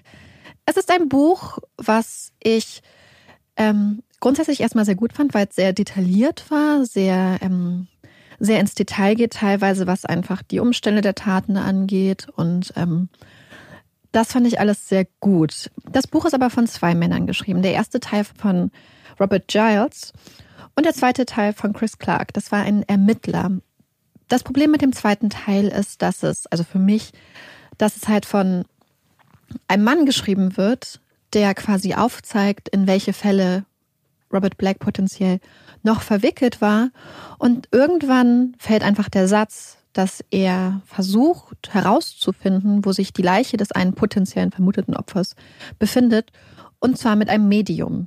Und dass er schon seit zwei Jahren zusammenarbeitet mit einem Medium, um die Leiche des Mädchens zu finden, eines Mädchens. Und das war für mich dann so ein bisschen der Moment, wo ja. ich das so ein bisschen schwierig fand und mich dann auch versucht habe, einfach den zweiten Teil des Buches einfach so ein bisschen außen vor zu lassen. Auch weil er schreibt, dass seine Frau vielleicht als junges Mädchen von Robert Black fast entführt worden wäre und beschreibt dann so eine Situation. Natürlich ist das möglich, mhm. aber für mich ähm, hat sich das alles so ein bisschen nicht an den Haaren herbeigezogen geführt, aber ein bisschen dünn, was die Faktenlage mhm. anging. Zum Beispiel berichtet er auch, dass er von einem Zeugen kontaktiert worden war oder wäre, der ihm erzählt hatte, dass er Robert Black in den 80er Jahren getroffen hätte in einer Bar in London und was Robert Black alles zu ihm gesagt hat. Und da ist das quasi einfach als Fakt da. Und das ähm, wollte ich nur anmerken, ähm, muss natürlich jeder für sich selbst entscheiden. Ist natürlich auch der persönliche Zugang, den er dann zu dem Fall hatte, weswegen er sich an diesem Buch beteiligen wollte. Aber das ist so eine Sache, die ich bei dem Buch noch unbedingt bemerken mhm. möchte oder anmerken möchte, was einfach den zweiten Teil des Buches angeht. Der erste Teil wirkt auf mich sehr viel besser recherchiert, sehr viel detaillierter und äh, sehr viel zuverlässiger. Ansonsten ist es ein interessantes Buch, auch wenn ich es mir nicht unbedingt so nochmal durchlesen würde. ja, aber das ist es, glaube ich. Ähm, welchen Hintergrund hat er? Hat er irgendeinen kriminalistischen? Äh, ja, also der Oder? zweite ja. Teil von einem Ermittler. Also er war so ah, okay. Intelligence Officer, wird gesagt. Ja. Das kann natürlich vieles bedeuten. Ja, ja. Und er wäre aber auch zum Beispiel in Ermittlungs-, in vermissten okay. Fällen schon involviert gewesen. Mhm. Über den Autoren des ersten Teils habe ich fast nichts gefunden. Er meint, es ist ein junger Kriminologe, der das studiert hat und sich dann ja. angefangen hat, dafür zu interessieren und dann Bücher darüber schreibt. Ja, ich meine an sich erstmal ja ein legitimer und spannend, eine spannende Idee, so ein Buch so aufzubauen. Und man kann ja von Medien und dem Ganzen halten, was man will. Darum geht es jetzt. Es geht gar nicht um eine Wertung, glaube ich, von uns. Ja. Aber für einen Podcast, äh, in dem es um True Crime geht und wir auch mal den Anspruch haben, so nah wie möglich an den belegten Fakten zu sein, ja. was ja nicht immer möglich ist, weil sich eben Quellen auch widersprechen können. Aber das ist ziemlich weit weg von belegbaren. Ja, da stehen dann einfach immer so ein bisschen die Alarmglocken. Genau. Und ich habe wirklich diesen Satz gelesen und habe dann, ich glaube, ja. ich habe dir die Stelle gezeigt, ich ja. habe die kommentiert, also mit so einem Kommentar ja. und war so, ach nee. Und habe dann, also wir gehen, wir gehen glaube ich, grundsätzlich ran, dass wir Sachen einfach immer hinterfragen, auch wenn wir sie schon lesen. Ja. Aber in dem Fall war ich so, okay, ich glaube, ich werde einfach den zweiten Teil des Buches einfach komplett außen vor lassen. Ja, ist ja dann genau, wenn du sagst, es ja. gab vielleicht noch Dokus und so, dann hat man ja Ja, es hat auch, es war auch nicht sehr besonders viel Neues, weil er halt ja. halt einfach viel so von vermeintlichen Zeugenaussagen und so dann gesagt ja. hat. Und ähm, spannend auf jeden Fall. Ja. Also, und äh, jetzt haben wir auch die Quelle damit äh, abgearbeitet. Und es gibt bei Robert Black offensichtlich, ich habe ja auch damit aufgehört, den ganz, ganz starken Verdacht, mhm. dass er in sehr viel mehr Morde mit involviert war. Was auch Sinn macht, denn wenn wir uns die, die Entführung von Jennifer Cardi angucken, die ja 1981 stattgefunden hat und die somit von den Fällen, für die er verurteilt wurde, der Beginn war, mhm. ist es zum einen eine ganz lange Zeitraum zwischen den Taten, die er schon als Teenager begangen hat. Mhm. Und zum anderen war es ja schon ein recht professionelles Vorgehen. Ja. Wahrscheinlich. Er ist wahrscheinlich mit dem Auto an ihr vorbeigefahren, hat wohl irgendwie auf sie gewartet, hat sie einfach angehalten, hat sie mitgenommen, sie entführt, hat sie dann da an einem Rastplatz abgelegt, ähm, beziehungsweise an einem Stausee in der Nähe eines Rastplatzes. Und das ganze Vorgehen wirkt ja schon recht koordiniert und gut überlegt. Und tatsächlich gibt es sehr viele Fälle, die zeitlich noch davor liegen. Und zwar unter anderem den Fall von Jeanette Tate. Jeanette Tate war ein 13-jähriges Mädchen, was so im Südwesten Englands gelebt hat.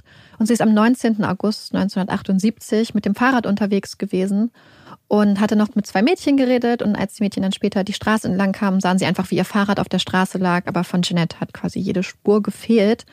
Und es gab immer wieder die Vermutung, dass Robert Black dafür verantwortlich war. 2008 hatte die Polizei bzw. die Staatsanwaltschaft erstmal gesagt, dass sie keine Anklage gegen ihn erheben werden.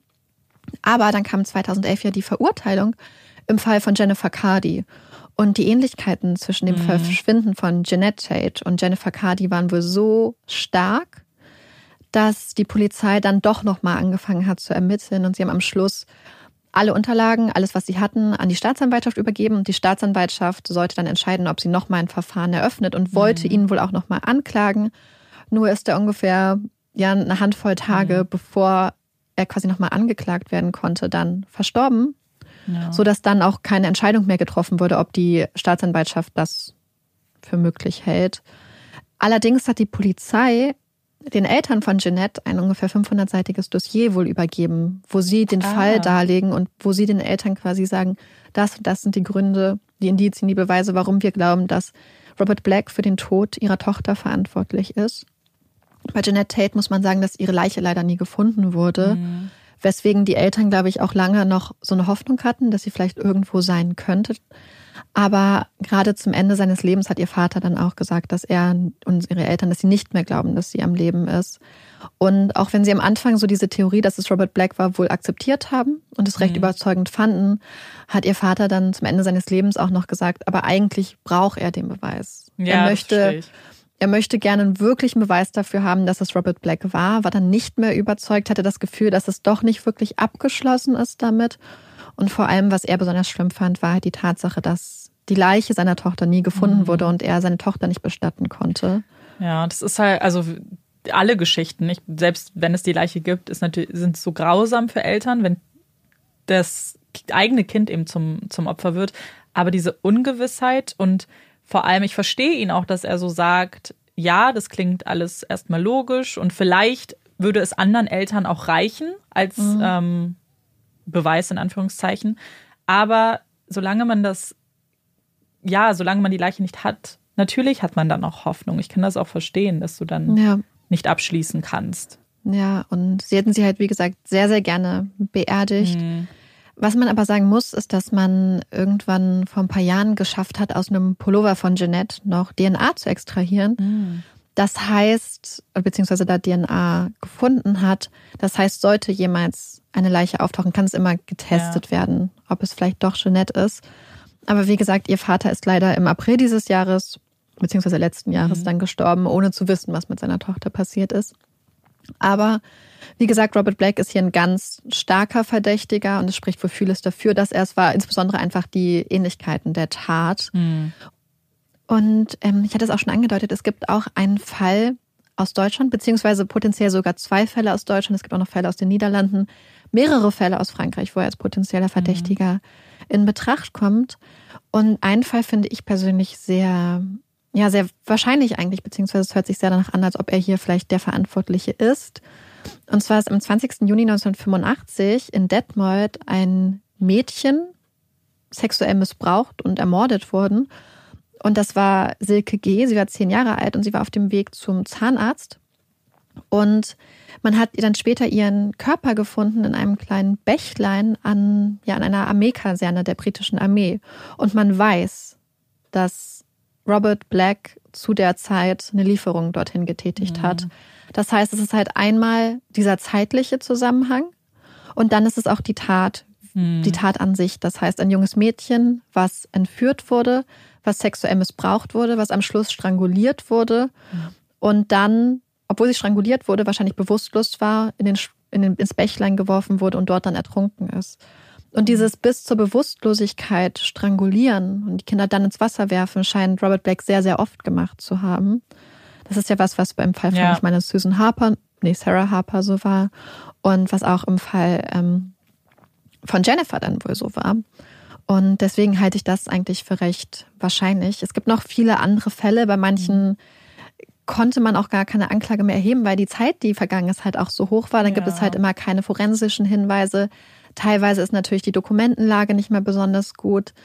Ähm, aber wie gesagt, Ermittler gehen davon aus, dass er sehr, sehr viel mehr junge Mädchen ja. auf dem Gewissen hat, auch ein sechsjähriges Mädchen beispielsweise aus Irland, was verschwunden ist, auch in so einer kleinen Landstraße, wo sie eigentlich ihrem Opa, meine ich, hinterherlaufen oh, wollte so und dann aber nicht durch den Matsch wollte und dann ist sie zu umgekehrt und dann hat auf einmal jede Spur von ihr gefehlt ja. und man hat sie dann ja, ich mhm. meine, es ist halt einfach wieder so ähnlich. Einfach immer kleine Mädchen, ja. die an Landstraßen entführt werden und ermordet werden oder wurden.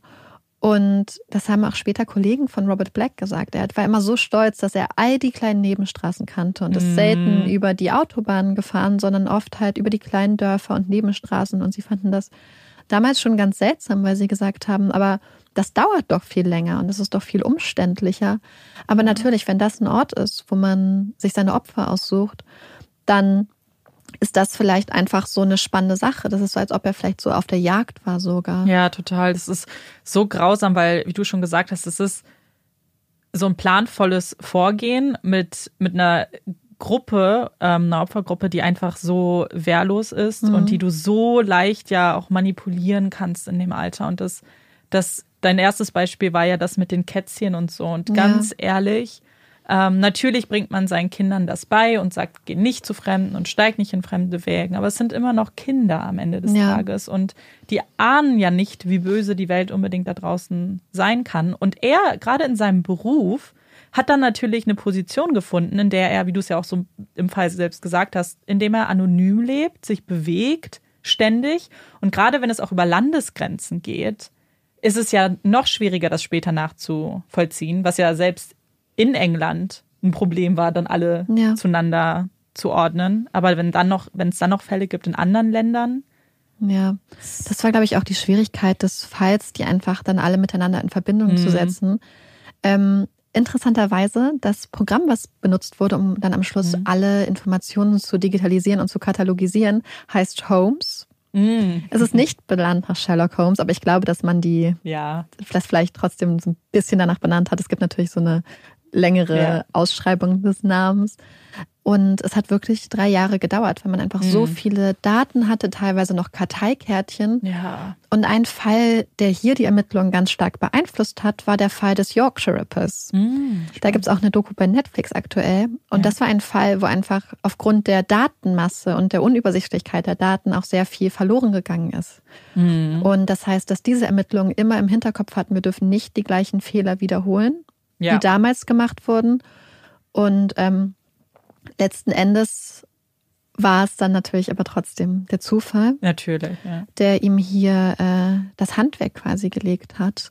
Aber die Polizei hat wohl wirklich ganz viel gegeben und haben auch einfach zum Beispiel allein die Tankbelege, die sie durchgeguckt Mhm. haben. Ich weiß nicht mehr, wie viele es waren, aber es waren mehrere hunderttausend Tankbelege, Wahnsinn. die sie auf der Suche nach Tankbelegen mit Robert Blacks Unterschrift halt durchforstet haben. Sie haben gesagt, das Gute war, dass er so eine sehr spezifische Unterschrift hat, die man auf den ersten Blick erkannt hat.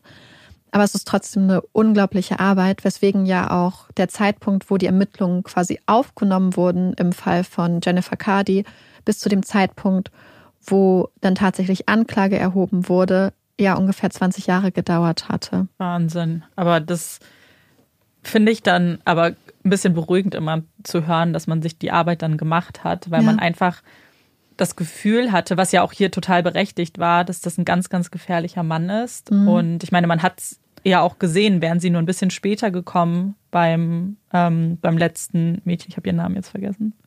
Ähm, meinst du in Stowe? Ja. Ja, das wissen, also wir wissen den Namen nicht. Ach so, ah, weil das okay, Mädchen hat ja, also das ist hier eigentlich ganz schön, weil das Mädchen hat ja überlebt. Also sie wurde natürlich, also sie wurde Ja. sexuell missbraucht von ihm in dieser super kurzen Zeit. Grausam, ja. Aber sie hat überlebt und um ihre Identität zu schützen Okay, das- und ihren ja. Leben zu ermöglichen, weiß man ihren Namen nicht. Das ergibt natürlich Sinn, weil das soll sie natürlich nicht ihr Leben begleiten jetzt und sie soll nicht ähm, dieses das Mädchen sein, sondern Ja. sie soll natürlich ihr Leben führen. Aber genau, es hätte da ja ganz schnell auch ganz anders ausgehen können. Ja, wenn er das zum Beispiel nicht gesehen hatte, der Mhm. Nachbar, der gleich gesehen hat, also er hat quasi so, er war so auf, also halt auf Bodenhöhe und hat zur Seite geguckt und konnte unter diesem Van hindurchsehen und sieht diese Männerschuhe und diese kleinen Kinderschuhe und auf einmal sind diese Wahnsinn. Kinderschuhe weg. Und er hat dann sofort gecheckt, was passiert ist. Und man muss natürlich auch sagen, dass da, also es war so krass, weil Robert Black ist mit dem Mädchen aus dem Ort rausgefahren, hat sie wohl missbraucht in der kurzen Zeit und musste dann aber noch einmal durch den Ort hindurch und ist dann einfach die gleiche Straße nochmal entlang gefahren. Mhm. Und dass dann die Polizei gerade da steht und Ja. dieser Van wieder genau die gleiche Straße entlang kommt und David Hurks dann da stand und das gesehen hat, ist natürlich einfach so großes Glück gewesen an dem Tag. Auch ich glaube die Tatsache, dass der Vorfall, als er versucht hat, Theresa zu entführen, die ja dann 15 war und sich so stark gewehrt hat, dass er das, glaube ich, ja, dass ihn das wahrscheinlich äh, komplett überrascht hat, weil Ja. ich glaube, dass man als 15-jähriges Mädchen sehr viel stärker wahrscheinlich schon ist als ein kleines zehnjähriges mhm. Mädchen. Und sie hat ihm ja zum Beispiel ganz beherzt in den Schritt gegriffen, hat ja. ihm die Brille runtergeschlagen und ist ja sehr, sehr gut koordiniert, hat sie sich verteidigt. Hatte dann auch Glück, dass ihr Kumpel dann zurückgerannt ist und ihr geholfen hat. Aber ich glaube, das war auch so eine Sache, mit der er nicht gerechnet hat, weil er halt mhm. dachte, es ist ein zehnjähriges Mädchen und dass es dann ein 15-jähriges, eine junge Frau schon fast ist, mit so einem krassen Kampfgeist und der körperlichen Fähigkeit, das zu machen. Ja. Hat ihn dann Zum einen das, aber ich glaube auch, dass es was wirklich, man darf nicht unterschätzen, was in dem Alter passiert, weil die, das Verständnis, einem Mann in die Genitalien zu schlagen, hast du ja, ja. erst, wenn du verstehst, wie sensibel ja, dieser mhm. Bereich ist, was eine Zehnjährige wahrscheinlich nicht hat im Gegensatz zu einer 15-Jährigen. Und vielleicht auch viel größere Hemmungen beispielsweise. Ja, genau, genau, und auch genau. Ich glaube, dass auch gerade kleine Kinder oft Autoritäten gegenüber wahrscheinlich mhm. ja. sehr viel vertrauensvoller sind oder sich zumindest nicht unbedingt trauen, was zu sagen, wenn da so, eine, so ein Mann kommt, mhm. während ein 15-jähriges Mädchen, was sich in der Pubertät befindet, was vielleicht schon hinter Autoritäten hinterfragt oder einfach grundsätzlich einfach viel mehr übers Leben weiß, ja. äh, dann ganz anders damit umgeht. Total. Auf jeden Fall war das auch einfach so ein Riesenglück und ja. aber auch natürlich ein Problem, dass es damals nicht gemeldet wurde, weil es natürlich auf dem Papier nicht so aussah, als wäre es einer von diesen Fällen. Ja. An dieser Stelle musste ich noch eine Sache anmerken, denn als Amanda mir heute entgegengekommen ist, habe ich gleich gesagt, dass ihr Outfit zum heutigen Fall mhm. passt. Denn Amanda hat Turnschuhe mit weißen Socken an. Ja. Und ich, ja was wohl eigentlich alle Opfer gemeinsam hatten, waren halt weiße Socken. Also das scheint das so, ein, so, cool. also, so, eine Art Fetisch zu sein, mhm. etwas, was ihn quasi erregt hat. Grundsätzlich hat er ja in einem frühen Alter schon so eine ganz krasse Fixierung auf weiß, weibliche Genitalien entwickelt. Und das ging wohl sogar so weit, dass er halt teilweise Babys sich beim Babysitten genommen hat, sie entkleidet hat, sie untersucht hat, ähm, immer Mädchen beim Tanzen, also beim den Tanzkursen unter den Rock geguckt hat, sich halt im frühen Alter schon oft in Situationen begeben hat, wo das dann so sehr obsessiv war und vielleicht über so eine natürliche Neugier hinausgegangen ist. Und er war wohl so, er hatte so eine ganz, ja, mhm. so eine Faszination damit zu gucken, was man in so einen Körper zum Beispiel reinbekommt und hat sich gewünscht, er wäre als Mädchen geboren worden, weil dann hätte er quasi an sich selber rum experimentieren mhm. können. Also nur um das klarzustellen, er war keine Frau, die in einem Männerkörper geboren wurde, sondern er war jemand, der so stark ja. mit weiblichen Genitalien, äh, so stark davon fasziniert wurde, dass er es unfair fand, dass er als mhm. Junge geboren wurde. Also nur um diese Differenzierung ja, ja. kurz äh, aufrecht, also nochmal darauf ich hinzuweisen. Glaub, ja, ich glaube, das wird ziemlich klar, dass er nicht eine Frau sein wollte, weil das der halt richtige Körper war, genau ja. so, weil er im falschen Körper geboren wurde, sondern hier ist eine Faszination, ja. die man irgendwie nicht, also weiß ich nicht, die ich nicht verstehen kann. Oder kennt man den Ursprung davon? man weiß halt natürlich nicht woher. viel aus seiner Jugend, aus seiner Kindheit, insbesondere da seine Pflegeeltern ja auch recht früh mhm. verstorben sind. Und die meisten Sachen, die man halt über ihn und seine Jugend weiß, abgesehen von Aussagen von Weggefährten, von Lehrern, von Mitschülern, sind natürlich Sachen, die er selbst erzählt hat. Ja. Robert Black ist sehr oft vernommen worden. Einmal gab es zum Beispiel mehrere Tage Polizeiinterview, auf das sich die Beamten damals über ein Jahr vorbereitet hatten, beispielsweise. Da ist sehr, sehr, sehr viel ähm, Vorbereitung reingegangen. Aber eine der Personen, die ihn auch interviewt hat, war der Sextherapeut Ray Wire. Und Ray Wire war damals in den 90er Jahren ein recht umstrittener Charakter. Denn Ray Wire war der Meinung, dass um sexuellen Missbrauch zu verhindern, nicht nur zum Beispiel Präventionsprogramme mhm. gemacht werden müssen im Sinne von Selbstverteidigungskursen wie Kinder, sondern dass es auch wichtig ist, mit den Tätern zu reden und sie zu therapieren. Das heißt, zum einen hat er es für unglaublich wichtig gehalten, dass man mit den Tätern redet, versteht, wie sie handeln, wie sie agieren, was sie antreibt und auf der anderen Seite die Möglichkeit bietet, dass Menschen, die bereit dazu sind, ja, diese Neigung dann auch therapieren können, beziehungsweise die hm. Neigung an sich, Pädophilie ist ja nicht therapierbar, ja.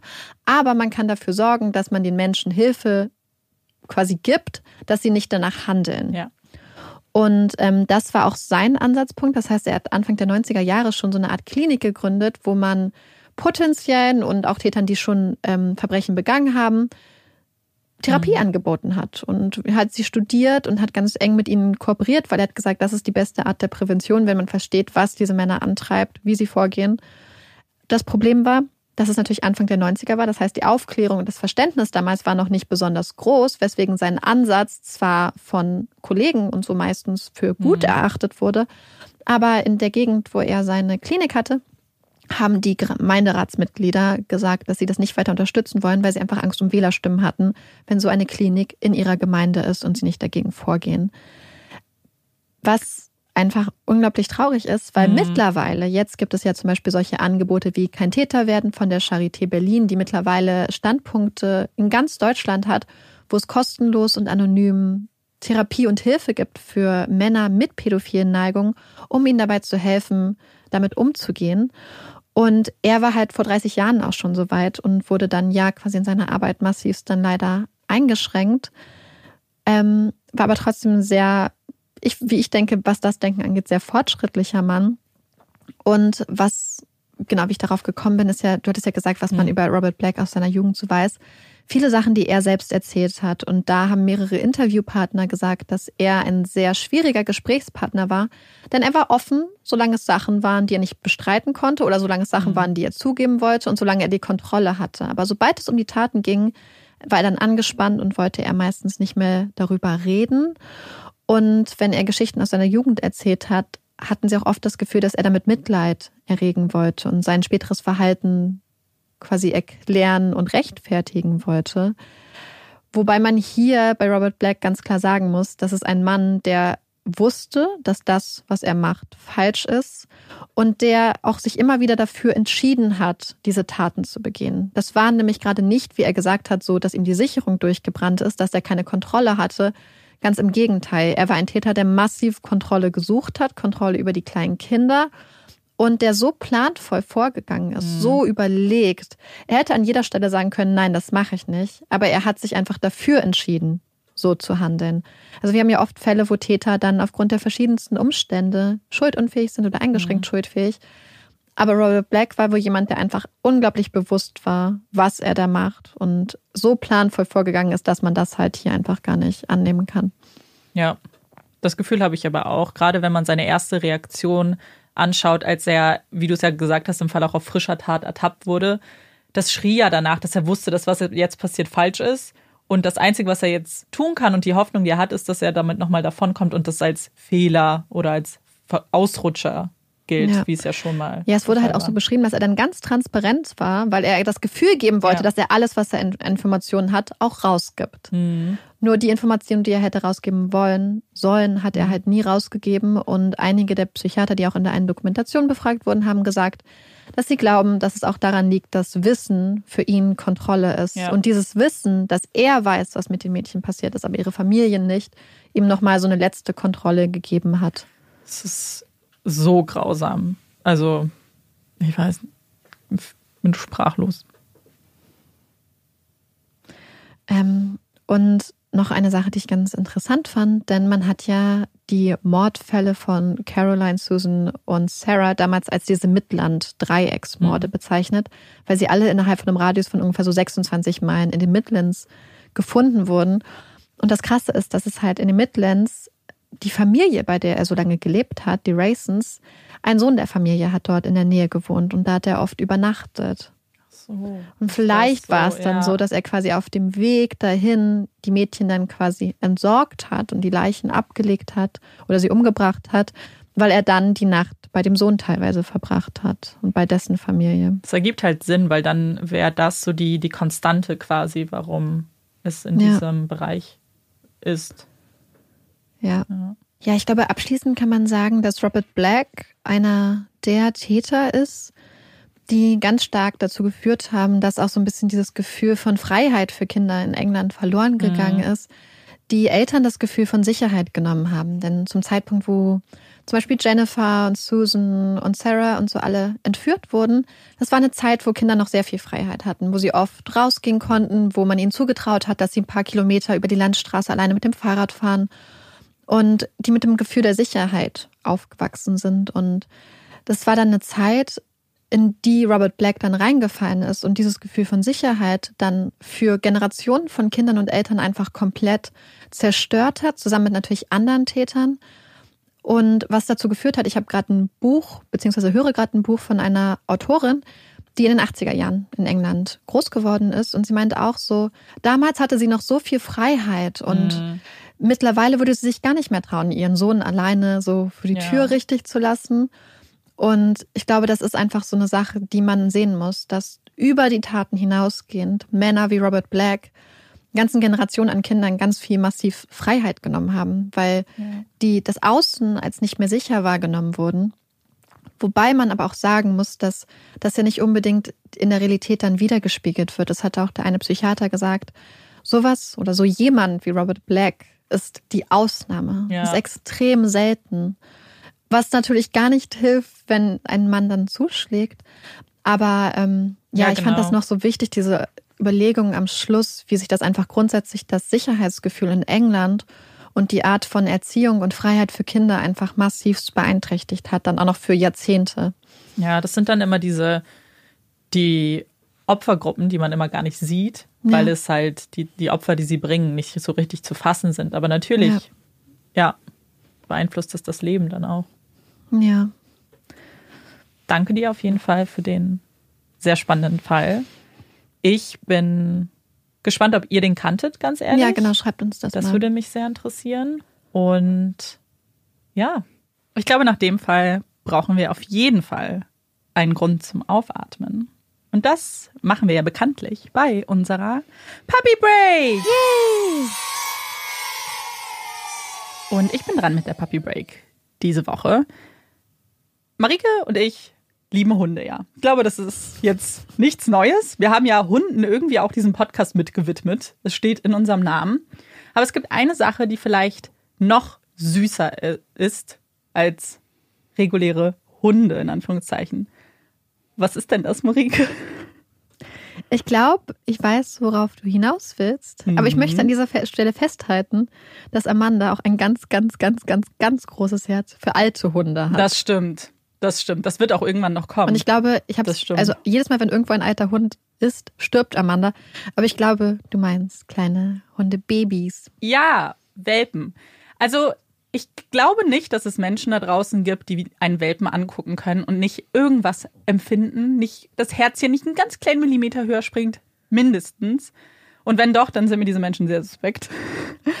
Und deswegen gilt die heutige Puppy Break Welpen und ein paar ganz kleinen süßen Fakten und einer Geschichte zu Welpen. Und vielleicht als allererste Info, wie viele Welpen bekommt denn eine Hündin? Und da gibt es unterschiedliche Faktoren, die das beeinflussen. Zum einen ist das das Alter der Hündin, aber natürlich auch die Rasse und dementsprechend die Größe. Und man sagt im Durchschnitt, dass kleine Hunderassen drei bis vier Welpen pro Wurf auf die Welt bringen. Bei mittleren ähm, Hunden wären es dann schon sechs bis sieben und große Hunde sogar bis zu neun Welpen pro Wurf. Und wenn die kleinen Welpen dann geboren sind, dann sind sie erstmal blind und taub. Also die einzigen Sinne, die sie dann haben, sind der Geruchs- und der Tastsinn, was man bestimmt kennt aus den süßen kleinen Videos, in denen sie sich dann zur Zitze der Mutter äh, hinrobben und das natürlich auch ganz viel durch den Geruchssinn machen. Und die ersten zwei Wochen sind eigentlich nur dazu da, dass die Welpen ja fressen und größer werden und an Gewicht zunehmen, weil natürlich sich noch ganz, ganz viele ähm, Organe und auch eben die Sinne entwickeln müssen. Und man sagt, dass zwischen dem 10. und dem 13. Lebenstag die meisten Welpen dann zum allerersten Mal ihre Augen öffnen und mhm. sich auch der Gehörgang öffnet und diese Sinne dann dementsprechend besser ausgeprägt werden mit den nächsten Tagen. Und zu diesem Zeitpunkt soll sich auch ihr Geburtsgewicht im besten Fall verdoppelt haben. Also sie haben dann schon ziemlich viel zugenommen. Und dann gibt's eben die nächsten kleinen Meilensteine der Welpen. Und zwar kommen dann die ersten Steh- und Laufversuche, die ja dann noch sehr unbeholfen sind. Und in der dritten bis vierten Lebenswoche kommen dann die ersten Zähnchen durch, über die wir ja schon mal in einer anderen Puppy Break gesprochen haben. Und zu dem Zeitpunkt nehmen die Welpen auch ihre Umwelt jetzt deutlich ähm, besser wahr und haben ganz, ganz viele Reize, die sie auch verarbeiten müssen. Ähnlich wie bei Menschenbabys ja auch, die einfach dann sehr überfordert sind mit dem ganzen Leben und was sie alles gerade dazugelernt haben. Und deswegen schlafen Welpen auch extrem viel, was, glaube ich, jeder, der mal Welpen hatte, bestätigen kann. Und ich hatte euch ja von der Durchschnittsgröße eines Wurfs erzählt. Es gibt aber auch einen Weltrekord, der wurde 2004 aufgestellt und da hat eine Hundedame 24 Welpen zur Welt gebracht. Das war damals ein Kaiserschnitt, weil es natürlich extrem gefährlich auch ist für die Welpen, aber auch für die Mutter natürlich. Aber dieser Weltrekord wurde zumindest ergänzt, könnte man sagen, ähm, im vorletzten Jahr 2019. Und zwar hat da eine Mischlingsdame aus England 21 Welpen zur Welt gebracht, aber natürlich. Und über die Hundedame möchte ich euch noch was sagen. Ihr Name ist Mary Jane und sie ist, wie gesagt, eine Mischlingsdame und zwar die Mischung aus einer amerikanischen Bulldog und einer dänischen Dogge. Und das Ganze war auch überhaupt nicht so geplant. Und die Besitzer wussten auch lange Zeit nicht, dass so viele Welpen im Bauch der Hündin sind. Das konnte man vorher ganz schlecht einschätzen, auch durch den Ultraschall. Und erst einen Tag vorher war den Tierärzten dann bewusst, dass da tatsächlich 21 Welpen sind.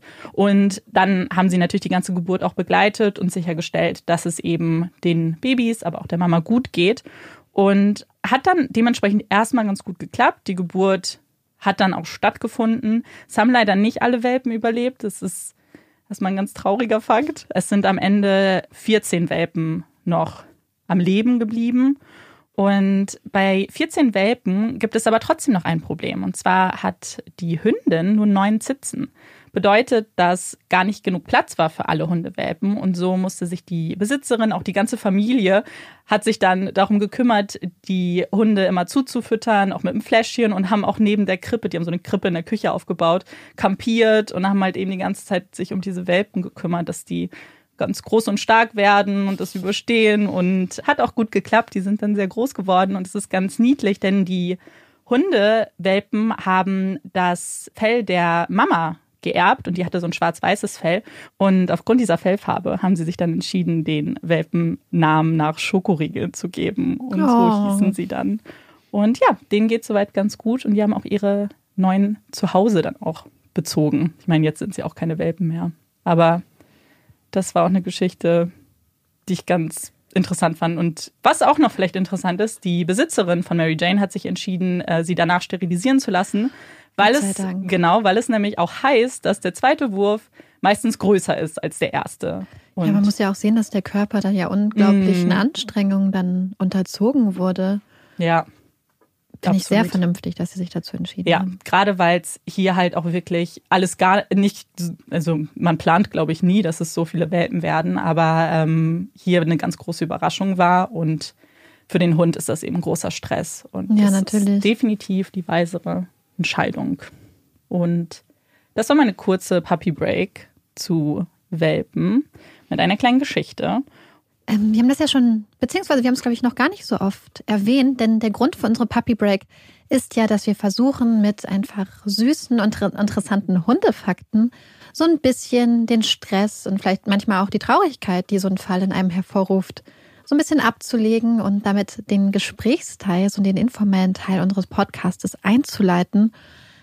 Und deswegen versuchen wir es meistens ja locker und leicht zu halten. Genau, aber weil wir heute ja über Welpen gesprochen haben, gibt es ein Thema, was damit so ein bisschen Hand in Hand läuft, was uns persönlich sehr, sehr wichtig ist. Und nicht alle Hunde haben eben das Glück, ein Zuhause zu haben, wie zum Beispiel bei Mary Jane, das sich dann auch kümmern kann, wenn ähm, Welpen geboren werden, wenn die Hündin schwanger wird. Aber bei Straßenhunden sieht das natürlich anders aus. Denn wenn die schwanger werden, dann ist das nicht ganz so positiv. Ja, es ist eigentlich in den wenigsten Fällen wirklich positiv, weil die Geburt der Welpen natürlich erstmal wahnsinnig stressig ist. Aber die Masse an Hunden, die so zur Welt kommen, ist einfach wahnsinnig gefährlich für die Hunde auch selbst. Also es gibt diverse Szenarien eben, in denen sich Hunde dann ähm, selbst bekämpfen, selbst töten zum Beispiel oder gefunden werden von Menschen, die es nicht gut mit ihnen meinen und entsorgt werden. Das ist ganz schlimm, ich kann über dieses Thema irgendwie kaum reden. Deswegen, was uns ganz, ganz wichtig ist, und deswegen kommen wir jetzt zum wichtigen Punkt, ist, dass es ganz, ganz viele tolle Tierschutzorganisationen da draußen gibt, die es sich zur Aufgabe gemacht haben, diese Straßenhunde zu kastrieren. Es gibt ganz viele Kastrationsprogramme und die möchten eben diese Routine und äh, diesen Teufelskreis irgendwie auch unterbrechen. Und vielleicht nur damit man sich das Ausmaß mal vorstellen kann, 2018 hat Peter zum Beispiel eine Hochrechnung gemacht. Und wenn zwei Hunde sich über sechs Jahre fortpflanzen, also auch die fortfahren sich auch weiter fortpflanzen, dann wären das innerhalb von sechs Jahren 67.000 Hunde, die dadurch gezeugt werden würden. Und ich meine, wenn man sich die Zahl mal vorstellt, so viele Hunde, die in einem Gebiet leben, die immer auch Tiere sind, wo einfach nicht genug Lebensmittel sind und so weiter und die einfach nicht überleben können, dann ist das definitiv was, worum man sich auch kümmern muss. Und wie wir auch, beziehungsweise wie Amanda auch darauf gekommen ist, ist ein ganz wunderbarer Verein aus Berlin und das ist Cat Dog, ein Verein. Wir haben die das tolle Team schon, ich glaube, einmal mindestens mhm. erwähnt. Wir hatten ja Anfang letzten Jahres mal so eine Aktion, wo wir bei so einem E-Book mitgemacht haben, beziehungsweise auch einem normalen mhm. Buch. Und wir uns dann die Möglichkeit hatten, das Geld, was mit so einer Sonderaktion mhm. dann eingenommen wurde, zu spenden. Und dann hatten wir euch gefragt, uns also Organisationen zu schicken, die ihr toll findet, denen ihr vertraut. Und eine Organisation, die uns geschickt wurde, war Cat Dog, ein Verein. Wir haben uns das genau angeschaut und waren beide mhm. sehr begeistert von dieser ja. Organisation und haben uns dann ja so ein bisschen dafür entschlossen, dass wir, dass das jetzt die Organisation unseres Vertrauens mhm. ist. Genau, und die haben nämlich einen ganz tollen Post bei Instagram dazu gemacht, in dem sie auch nochmal ja erstmal ähm, aufklären möchten, glaube ich auch, weil ich glaube, dass das ein Thema ist, was ja nicht so präsent ist unbedingt und vielleicht, worüber man sich auch gar keine Gedanken macht im Alltag. Und deswegen, der Post ist super toll, den haben wir auch bei Instagram geteilt, als äh, sie ihn rausgebracht haben. Aber ihr könnt natürlich auf deren Instagram-Seite auch vorbeischauen. Das machen auch viele andere Tierschutzorganisationen. Also ihr könnt gerne bei Cat e.V. vorbeigucken oder ihr schaut nach einem Verein in eurer Nähe. Ich glaube, es ist einfach wichtig, darüber zu sprechen. Es gibt natürlich Spendenkonten, aber selbst wenn ihr nicht spenden könnt oder möchtet, was auch völlig legitim ist, darüber zu sprechen und ich glaube, sich selbst über die Ausmaße bewusst zu werden, mhm. ist, glaube ich, ein ganz wichtiger Schritt. Und ja, uns war das sehr wichtig. Ja, und uns werden auch immer wieder ähm, Organisationen ja. vorgeschlagen. Und wir freuen uns auch immer, aber es bringt uns auch immer so ein bisschen in eine Bredouille, mm. weil wir natürlich gerne auch alles teilen würden, was an anderen Organisationen da ist und Spendenaufrufe. Aber weil wir auch gerade so viele Anfragen diesbezüglich bekommen, haben wir uns wirklich ja Anfang letzten Jahres dann dafür entschlossen, ja dass wenn wir was teilen, dass das dann von Cat Dog ja. ein Verein ist, dass wir quasi das, was wir so ein bisschen an Reichweite haben, dann benutzen, um diesem einen Verein zu helfen. CatDog, ein Verein, macht auch nicht nur mhm. Kastrationskampagnen. Sie helfen auch in medizinischen Notfällen. Sie haben ein Partnertierheim in Rumänien. Sie vermitteln ganz viele Tiere. Sie leisten Aufklärungsarbeit. Und wir fanden das einfach insgesamt so toll. Ja. Aber mhm. wie gesagt, man hat es schon angesprochen, mhm. es gibt ganz, ganz viele tolle, super engagierte Organisationen da draußen und Vereine, dem, den man bestimmt genauso gut unterstützen könnte. Ja, genau. Das ist uns dann auch wichtig, dass ihr einfach auch selber für euch schaut, was passt. Wir stehen eben auch in Kontakt mit den Mitarbeitern, also mit dem Team in Berlin und ja, uns, ja, uns freut das irgendwie sehr, dass wir da einen Verein gefunden haben. Ja, ja. und ich meine, letzten Endes ist es halt eigentlich nur so ein bisschen, wie wir ja, genau, wir die Stories. Ja, das stimmt. Ähm, das stimmt. Es ist jetzt nicht so eine riesen Kooperation, aber uns freut Nein. einfach, dass wir jetzt mit dem bisschen, was wir an Reichweite haben bei ja. Instagram, dass man das irgendwie auch noch so ein bisschen für ja. was darüber hinausgehendes benutzen kann irgendwie und freuen uns einfach immer, wenn wir dann die Hunde teilen können, die oh zu Gott. vermitteln sind. Ja. Schaut gerne auf der Seite vorbei. Das werden immer ganz, ganz mhm. süße Tiere vermittelt. Manchmal ganz alte Opis oh oder Gott. alte Omis oder Hunde, die ein schweres Leben haben.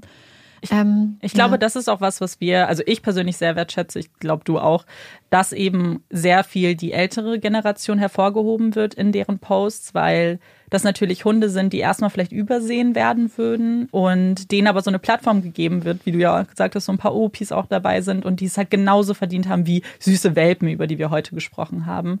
Und dazu gab es auch einen ganz berührenden Post, dass man sich ja auch mal überlegen könnte, ob es nicht vielleicht ein älterer Hund ist, wenn man die Möglichkeit hat, einen Hund ja. zu adoptieren. Und ja, schaut gern vorbei und das würde uns persönlich einfach sehr freuen. Ja. Kommen wir jetzt zu der nächsten Rubrik in unserem Podcast und zwar unseren Empfehlungen. Marike, hast du eine Empfehlung für uns? Ja, und ähm, da ich absolut nicht zum Lesen komme aktuell und immer nur so 20, 30 Minuten vor dem Schlafengehen aktuell mein spannendes Buch mhm. lese, mhm. habe ich gedacht, ich gehe mal ein bisschen in mein Bücherregal und guck mal, was ich noch so für Lieblinge habe aus den letzten Jahrzehnten. Und dann ist mir ein Buch ins Auge gefallen, was ich mir mal gekauft habe, weil ich ein Mensch bin, der sich ganz stark nach Tit also nach Bücher aussucht, die einfach total die schönen Titel haben und wo das mhm. Coverdesign einfach mega schön ist. Und das Buch lag damals bei Dussmann in Berlin und ich habe das Cover gesehen und ich war so, oh mein Gott, dieses Buch muss ich haben. Dann war das Thema eines der Themen, für die ich mich unglaublich interessiere und dann war es sofort gekauft. Und zwar handelt es sich um das Buch Silk Roads von Peter Frankopan. Auf Deutsch gibt es das auch, habe ich nachgeguckt, heißt Licht aus dem Osten. Und es geht um die ungefähr, ja, um die Geschichte der Seidenstraße mhm. und beschreibt einfach mehrere Jahrtausende Geschichte, die einfach so ein bisschen neben diesem sehr eurozentrischen Blick, den wir ja auf Geschichte haben, ist. Und es beschreibt einfach diese Geschichte des Handels, des Miteinanders, die Entstehung von Religion, von Politik, von Machtverhältnissen. Und dieses Buch ist so ultra spannend. Ich habe es damals mir quasi gegönnt nach einer sehr anstrengenden mhm. Zeit und es war einfach so toll, weil es einen wirklich mit in diese Zeit nimmt. Das ist unglaublich toll geschrieben und was ich am beeindruckendsten fand, obwohl das es ist ja so ein, ich meine natürlich 2000 Jahre, über 2000 Jahre Geschichte in ein Buch packen ist quasi unmöglich, mhm. aber es ist so ein super Buch für so einen Einstieg in die Geschichte und oft beschreibt er dann auch Geschichten und so Nebensächlichkeiten, die dann aber auf einmal so spannend wirken, dass man auch am liebsten darüber noch ein Buch hätte. Also, wenn ihr euch für Geschichte interessiert, wenn ihr euch für die Seidenstraße interessiert, wenn ihr euch einfach für richtig gute, spannende Bücher interessiert, die viel mit dem menschlichen Miteinander auch zu tun haben, dann kann ich euch Silk Roads von Peter Frankopan absolut ans Herz legen. Danke für die Empfehlung. Ich ich glaube, wir kommen so ein bisschen wieder zurück zu unseren Wurzeln. Marike empfiehlt wieder Bücher und Amanda ist bei Netflix. Yay! Alles so wie immer. Genau. Ich habe nämlich gestern, also ganz frisch, eine Serie beendet, die sehr lange auf meiner Must-Watch-Liste stand, die übrigens wirklich ziemlich lang ist. Und zwar geht es um eine Serie, die ihr bestimmt, ich glaube, ziemlich viele schon gesehen haben. Aber wenn nicht, dann ist das hier ganz offiziell auch nochmal mein Schubs in die richtige Richtung. Und zwar geht es um Dark. Eine deutsche Serie, die drei Staffeln hat. Die letzte ist letzten Sommer rausgekommen und damit ist die Serie auch beendet mit der dritten Staffel. Und ich kann und möchte ganz wenig über den Inhalt sagen, weil ich glaube, dass definitiv eine Serie ist, die davon lebt, dass man nichts weiß oder dass man sich am besten nichts verspoilern lassen sollte. Deswegen möchte ich nur kurz eine Sache vielleicht sagen, einfach um einzuordnen, ob das was für euch ist, wer jetzt noch gar nichts davon gehört hat. In Dark geht es um Zeitreisen und die Konsequenzen des Zeitreisens in einer Kleinstadt in Deutschland. Mehr werde ich nicht sagen, weil alles andere wäre schon, glaube ich, viel zu vieles Guten. Aber ich möchte vielleicht so ein paar kleine Tipps geben, wenn man sich die Serie angucken möchte, beziehungsweise vielleicht ein paar, ja, doch, Tipps passt ganz gut, die ich ähm, mir gewünscht hätte, beziehungsweise die mir geholfen haben, die Serie zu gucken. Und warum man vielleicht Hilfe braucht, ist, es ist eine wahnsinnig komplexe Serie. Es ist keine Serie, die man einfach nebenbei vielleicht gucken sollte, sondern etwas, worauf man sich schon konzentriert. Und selbst wenn man sich konzentriert, manchmal das Gefühl hat, ich verstehe überhaupt nicht, was passiert. Wieso ist das alles so? Und deswegen erstmal mein größter Tipp ist, glaube ich, dieses Gefühl schon mal zu akzeptieren und das hinzunehmen und das Ganze ein bisschen entspannter zu gucken. Ich bin auch jemand, der immer das Gefühl hat, alles sofort verstehen zu müssen. Und wenn ich es nicht verstehe, dann habe ich das Gefühl, es liegt an mir und ich bin vielleicht zu doof. Aber die Serie baut eben auf wirklich allen drei Staffeln auf. Und glaubt es mir, die dritte Staffel löst die Probleme, sie beantwortet euch Fragen, die ihr am Anfang hattet und sie erklärt auch Dinge, die vielleicht nicht immer ganz klar waren. Und ich fand die erste Staffel gut, die zweite gut, aber die dritte und das, der Abschluss hat für mich diese Serie einfach in ganz neue Dimensionen gehoben. Ich muss wirklich sagen, es ist in Deutschland, also die beste deutsch produzierte Serie, die ich geguckt habe, was nicht so viel heißt, weil ich nicht ganz so viele deutsche Serien gucke, aber bestimmt in meinen Top 10 Serien, die ich jemals gesehen habe. Deswegen möchte ich euch die unbedingt empfehlen. Auch noch ein kleiner Tipp, alles, was ihr über Zeitreisen wisst, aus anderen Filmen, Büchern und so weiter, löscht das einfach und lasst euch einfach darauf ein, auf die Welt, die die Autoren geschaffen haben, die sehr komplex ist, aber schlüssig. Und ich glaube, dass das das Wichtigste ist, wenn man sich so eine Welt erschafft. Marike lacht jetzt. Ja, ich hatte die erste Staffel gesehen und ich habe genau das, was Amanda beschreibt. Mhm. Wenn ich Sachen nicht verstehe, macht mich das vollkommen wütend, weil ich das Gefühl habe, wie du gesagt hast, dass es nicht irgendwas ist, was man vielleicht gar nicht verstehen kann, sondern mhm. einfach, dass, dass ich das vielleicht intellektuell ja. nicht schaffe, was mich komplett wütend mhm. macht. Deswegen habe ich auch nach der ersten Staffel aufgehört mein Hot Take heute sollte eigentlich sein, ich mag Zeitreisen nicht, aber das Problem ist, dass Amanda mir diese Serie jetzt so schmackhaft gemacht hat, dass ich mich jetzt so richtig widerwillig gezwungen fühle, von mir selbst ja. diese Serie doch nochmal zu gucken. Ich glaube auch einfach, dass ich den großen Vorteil hatte, alle drei Staffeln hintereinander wegzugucken, mhm. weil ich weiß nicht, wie das damals Zuschauer gemacht haben, die ein Jahr warten mussten. Ähm, weil, und das finde ich sehr wichtig vielleicht zu sagen, diese Serie war immer auf drei Staffeln ausgelegt, weil in der Serie ist kein Spoiler, aber es geht immer um Zyklen und es geht auch immer um drei Zyklen. Und diese drei Zyklen sind eben die Serie. Und ich bin wahnsinnig dankbar, wenn Serien das auch durchziehen, weil ich glaube, wir haben alle schon Erfahrungen gemacht von Serien, die dann so gezwungenermaßen immer fortgeführt wurden, weil sie halt funktionieren und weil man mhm. Geld machen konnte. Und man merkt aber, dass das Lücken dann in der Geschichte ähm, produziert. Und das hat man hier nicht. Sie, man hat am Ende wirklich das Gefühl, okay, das war von Anfang an der Plan. Sie haben nicht unnötig ja, Geschichtsstränge noch mit eingebaut, damit sie noch mehr Staffeln produzieren. So weiß ich sehr zu schätzen. Und vielleicht noch so ein Satz, der immer mitschwingt mit der Serie und den man sich, glaube ich, immer im Kopf behalten sollte, ist, alles ist miteinander verbunden. Denkt daran, wenn ihr das guckt. Das mhm. hilft einem wirklich sehr. Und guckt sie einfach hintereinander, weil ich glaube, sonst hat man keine Chance. Ach so, was ich noch sagen wollte, das hätte ich jetzt fast vergessen. Was ich aber cool fand, das hat meine Schwester mir als Tipp mitgegeben, es gibt einen offiziellen Serienguide zu Dark. Das ist so eine Website, in der ihr eingeben könnt, wo ihr gerade seid. Und dann wird euch nochmal die Geschichte erklärt, ohne Spoiler. Und das finde ich sehr, sehr cool, weil man sollte wirklich nicht googeln. Am besten gar nicht googeln, bevor man das Ende gesehen hat. Und das können wir euch ja nochmal verlinken in der Folgenbeschreibung. Hm, sehr gut sehr lange geredet über Dark. Ich bin, ich hoffe, dass, also ich bin sicher, dass viele das von euch gesehen haben. Ich bin gespannt, was ihr dazu sagt. Ich freue mich, dass du mal so lange geredet hast, weil normalerweise fange ich an, über Bücher zu reden, muss dann am Schluss die Hälfte rausschneiden. Musst ich, du nicht. Ich, ja, wir würden ich dir gern offensichtlich. Ähm, und deswegen freue ich mich, dass du dann auch mal so, ja. so begeistert in die ich bin halt, ja, bist. Ich war sehr, sehr begeistert. Und wenn ich, ja ich weiß nicht. Und Amanda hat echt krass hohe Ansprüche, das muss stimmt. ich ja mal ganz ehrlich sagen. Ja. Ich bin ja so, das stimmt. mein Freund sagt manchmal so, er ist manchmal echt beeindruckt, das dass das bei mir nicht so ist. Amanda ja. hat, ist, ist, ist sehr kritisch, was das Filme, stimmt. was Serien angeht und ist auch äh, ein harter Kritiker. Ja. Manche Sachen kennen einfach gar nicht. Nee, dann bin ich dann auch sauer. Aber das deswegen war ja, ich oh mein Gott, oh mein Gott, das ist ein Hot Take. den muss ich mal auf jeden Fall. Bringe ich den jetzt einfach? Mach. Okay, okay, jetzt kommt's. Jetzt kommt's. Ich, wir machen direkte Überleitung zu den Hot Takes. Hatte eigentlich was anderes, aber den bringen wir einfach nächste Woche. Ich finde es ganz schlimm, wenn Autoren, kann ja Bücher sein, Filme, Serien, Fanservice betreiben. Vielleicht muss man kurz erklären, was es ist. Es ist einfach, wenn man die Serie danach ausrichtet, was die Fans möchten. Also wenn man Paare zusammenbringt, weil man weiß, die Fans stehen total auf, auf diese Geschichte und möchten, und die Fans möchten, dass das so ist.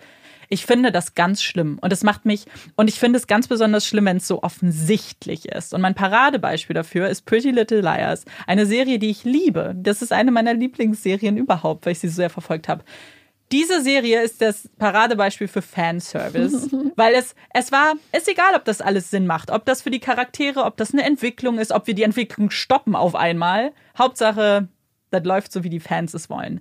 Ganz ehrlich, lieber weine ich um einen Charakter, den ich lieb gewonnen habe, aber ich finde, es ergibt Sinn in der Geschichte, dass er stirbt zum Beispiel, als mir als ihn gezwungenermaßen am Leben zu erhalten, nur damit er lebt. Ergibt das hm. irgendwie Sinn? Also ja ich kann, ich möchte ja Emotionen fühlen und wenn ich aber das Gefühl habe, ich werde ausgetrickst und man, man macht das nur, weil, weil das eben die Fans beschwichtigt und weil man keinen kein Hate bekommen kein möchte. möchte. Ja, genau, dass die Serie dann gecancelt wird und so. Nee, ich finde, da muss man dann auch so ein bisschen den Arsch in der Hose haben, das durchzuziehen. Mhm, ja. Das ist zumindest meine Meinung. Ich weiß gar nicht, wie ich dazu stehe, weil ich glaube, grundsätzlich ist mir das meistens gar nicht so bewusst. Ja. Ich glaube, Amanda guckt Sachen einfach sehr viel kritischer als ich. Aber es gibt eine Serie, wo ich mir auf jeden Fall eine zweite Staffel mit sehr viel Fanservice gewünscht hätte. Das ist Teenage Bounty Hunters. Ja, Gibt es keine zweite Staffel. Entsprechend äh, wird wahrscheinlich das Paar, für das ich bin, auch nicht zusammenkommen. doch, solange es die nicht gibt, kannst du in deinem Kopf sagen, die sind zusammen. Ja, das wäre voll schön. das kannst du dir selbst dann ausdenken. Ja. Ja, aber das, ich bin halt wirklich, wie du es gesagt hast, ich bin erstmal ein kritischer Zuschauer, aber ich hinterfrage auch Dinge. Ich bin sofort, wenn ich was fertig geguckt habe, sofort bei Google, sofort und suche dann nach Lücken und äh, Sachen, weil ich möchte es dann schon auch kritisch hinterfragen, was da so passiert. Ja, es ist dann immer ganz lustig, sich das anzuhören, wenn Amanda dann in den Rage-Modus gerät Ja. Und das passiert halt und dann manchmal. einfach rasiert. Ja, vor allem mit meinem Wissen, worauf ich das basiere, halt, meine Kritik. Deswegen heißt es auch viel, wenn ich dann etwas gut finde. Okay, Marike, was ist denn dein Hot Take? Aber ich hatte auch so lange überlegt, wie gesagt, eigentlich wollte ich Ja. ja diesen Hottake mit den Zeitreisen machen, aber jetzt habe ich das Gefühl, dass ich damit vielleicht noch, noch mal warten muss. Stell mal vor, jetzt findest du es richtig scheiße und dann kommt auch der Hot Take. Ja, aber, aber dann weiß ich halt wenigstens, dass es richtig ist. ja, das stimmt. Ähm, ja, offensichtlich wisst ihr jetzt schon, was mein Hottake gewesen wäre, dass ich einfach kein Fan von Zeitreisen bin. Aber den Hottake, den ich jetzt mache, ist eigentlich ganz ähnlich. Okay. Denn grundsätzlich, ich weiß nicht wieso, habe ich eine, keine Abneigung, das stimmt nicht, aber irgendwas in mir drin, so eine, so eine Hürde, dass ich nicht besonders gerne Klassiker lese. Also, Wenn ein Buch ein Klassiker ist, ich gucke mir oft gerne, insbesondere so bei Jane Austen und so, die Filmadaptionen an, sind ja meistens sehr, sehr toll. Und ich habe auch schon Klassiker gelesen, die mir sehr viel Spaß gemacht haben. Zum Beispiel hatte ich mal irgendwie so eine Oscar Wilde-Phase, fand das ganz toll. Aber jetzt, wenn man mir so sagen würde, hey, du kannst diesen Klassiker lesen oder dieses neue Buch, werde ich in 99 Prozent der Fälle zum neuen Buch greifen. Und das geht auch so für Klassiker so von so Sachbüchern und Philosophiebüchern, weil ich einfach das Gefühl hatte, okay, das wurde damals gesagt, und ist jetzt vielleicht so die Primärquelle zu einer bestimmten Sache. Aber mir macht es oft viel mehr Spaß, die Sachen dann aus einer neuen Perspektive und aus der jetzigen Zeit beleuchtet nochmal anzugucken. So zum Beispiel würde ich nie freiwillig Shakespeare lesen, aber ich habe schon Bücher über Shakespeare gelesen und über die Zeit und über die Einordnung der Stücke und fand das so toll und faszinierend. Aber diese Stücke an sich würden mich überhaupt nicht reizen. Und das ist es irgendwie. Ich habe so eine Hemmung, Klassiker zu lesen. Ich glaube, wenn ich dabei bin, ist es meistens weniger schlimm als erwartet. Aber ich würde nie mich jetzt hinsetzen und sagen, boah, ich habe jetzt richtig Bock, den zu lesen. Es ist einfach nichts, wo ich dann diesen Drang habe, ja. den zu lesen. ja, das verstehe ich. Ich glaube, dass da auch immer so ein Gewicht mitläuft, weil man ja sagt, Klassiker sind ja nicht ohne Grund Klassiker, weil Ja. denen wurde ja irgendwann mal der Stempel aufgedrückt, ja, das wird auch zeitübergreifend noch von Relevanz sein und ist es ja auch oft und das sind ja oft einfach äh, Bücher und Werke, die sehr, sehr gut sind, aber, und ich glaube, das ist bei mir, bei mir kommt es immer ganz drauf an. Ich mag Klassiker schon, aber man muss, also ich zumindest muss in so einem ganz bestimmten Gefühlslage sein und mich darauf einlassen können, weil die Sprache nun mal auch eine andere ist. Also es ist nichts, was man so locker flockig, finde ich, lesen kann. Ja, ich verstehe es schon. Also ich kann schon verstehen, warum man Klassiker nicht unbedingt liest. Dabei würde ich das gerne. Weil ich glaube, gerade so viele Leute, die auch sehr viel Klassiker lesen so, ich finde das immer sehr, sehr interessant.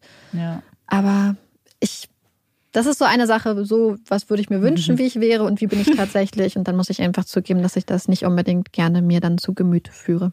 Aber ich glaube, das ist auch gut, weil wenn man sich das eingesteht, dann lebt man ein bisschen leichter. Ich bin gespannt, was ihr zu unseren Hot Takes sagt.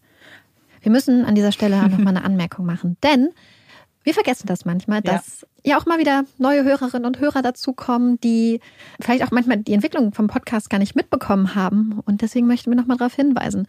Denn als wir die Hot Takes eingeführt haben, haben wir es, glaube ich, einmal erzählt. Hot Takes bedeutet quasi kontroverse Meinungen. Das heißt, wenn wir sie äußern, ist uns bewusst, dass Ja. sie kontrovers sind. Und wenn es halt nicht kontrovers ist, ist es ja auch kein Hot Take. Und das ist auch immer nicht ganz 100% ernst gemeint. Und wir möchten darauf nochmal hinweisen, weil wir manchmal sehr ernste Nachrichten kriegen. Ja. Und uns zum Beispiel manchmal auch gesagt wird, dass wir die Hot Takes nicht wirklich begründet hätten. Ja. Aber Leute, es sind Hot Takes. Wir könnten auch einfach sagen, Ja. ich esse gerne Pappkartons. Wir müssen das nicht rechtfertigen. Das ist Nee. einfach ein Hot Take. Ja. Und ähm, deswegen wollten wir da einfach nochmal darauf hinweisen, das im Hinterkopf zu behalten, Mhm. dass das keinen Anspruch auf Vollständigkeit und Ja. Richtigkeit hat. Das sind jetzt hier keine weisen Prophezeiungen, die wir Nee. tätigen, sondern einfach unsere absolut kritischen, hoch kontroversen ja. Meinungen. Und zu allerseits bekannten wichtigen Themen, natürlich. Ich meine, sieht man Oh, ja auch jedes ja. Mal. Aber das ist es, genau was Marie gesagt hat. Wir formulieren sie natürlich auch überspitzt und wir finden es auch total witzig, wenn ihr dann mit Humor wir darauf lieben das. Ja, Deswegen wir machen wir das ja auch, Genau, wir also ehrlich sagen. ja, total. Es, wir haben überhaupt kein Problem, wenn Leute dann uns zum Beispiel Sachen schicken, die dem widersprechen, weil wir wissen, dass sie ja kontrovers sind. Und oft ist es unglaublich witzig, Ja, wenn total. das genau in dem gleichen Ton dann kommt. Ja. Nur manchmal ist es dann halt, dass es dann sehr, sehr ernst ist auf Ja. einmal und dann gesagt wird, das habt ihr nicht gut genug begründet und das ist so und so. Mhm. Und dann sind wir auch manchmal schon so, ja, Ja. das ist auch gar nicht böse gemeint. Es ist, genau, aber wie, wie du schon das gut eingeleitet hast, ich glaube, wir vergessen manchmal, dass ähm, ihr das nicht immer chronologisch auch hört und dass wir das eigentlich nicht so richtig erklären. Und auch, dass äh, die meisten Leute, glaube ich, sehr gut verstehen. Ja, die Takes absolut, absolut. Ist. Also ich bin Deswegen sicher. schreibt uns weiter auf jeden Fall eure Meinungen dazu. Ja, das wir finden freuen wir. uns immer und wir lachen sehr oft. Ja, gerade wenn es lustig formuliert ist, finden wir es sehr witzig. Ja. Uns angegriffen fühlen. Oder wenn ihr uns eure Hot Takes schreibt. Letzte Woche hat jemand weiße Schokolade beleidigt und die Person wurde jetzt blockiert. Spaß. Ich war gerade so, echt, Ja, das hast du hab mir ich gemacht. erzählt. Stell dir mal vor, hier hat einmal jemand blockiert. Nee, das geht so nicht. Arme weiße Schokolade. So, aber damit möchten wir, glaube ich, die Folge auch beenden. Sie ist Ja. auch lang genug geworden. Und Amanda muss heute Abend noch Among Us spielen. ja, ne? ich habe ähm, hab wichtige Verpflichtungen, ja. den Mörder zu finden, den Imposter. Ah, aber noch eine Ja. Sache, bevor wir es vergessen. los. Wir wurden jetzt auch schon gefragt. Wir wollen, sobald es geht, mit Twitch Ach wieder so, anfangen. ja. Wir haben aktuell so viel um die Ohren Mhm. von unserem Job, dass wir einfach gar keine Zeit finden. Ich glaube, man sieht das auch an unserem Instagram so ein bisschen. Ähm, Ja. Wir haben einfach aktuell sehr, sehr viel um die Ohren und kommen einfach nicht dazu und wollen es dann einfach super entspannt angehen, wenn wir Zeit und den Kopf auch dafür haben und hoffen, dass wir wahrscheinlich so im Februar oder so Ja. damit wieder anfangen, weil wir uns schon unglaublich dolle drauf freuen und wir freuen uns auch, dass schon mehrere Leute nachgefragt haben, Ja, weil wir es kaum erwarten können, aber wir wollen nicht jetzt auf den ganzen Stress, den wir jetzt haben, noch, noch Twitch packen, Mhm. weil das ja immer noch, noch Vorbereitung und so braucht. Und äh, wir hoffen einfach, dass wir dann ganz entspannt mit euch bald wieder anfangen können. Genau, wir freuen uns total darauf. Wir haben super viel Lust und wir sagen euch natürlich Bescheid, sowohl im Podcast als auch bei Instagram, äh, wann es dann wieder losgeht und wie der Plan ist. Aber damit ist die Folge jetzt zu Ende und wir hoffen, sie hat euch gefallen. Ihr hört uns auch beim nächsten Mal wieder zu. Ich bin Amanda Ich bin Marike. und das ist Puppies in Crime. Tschüss.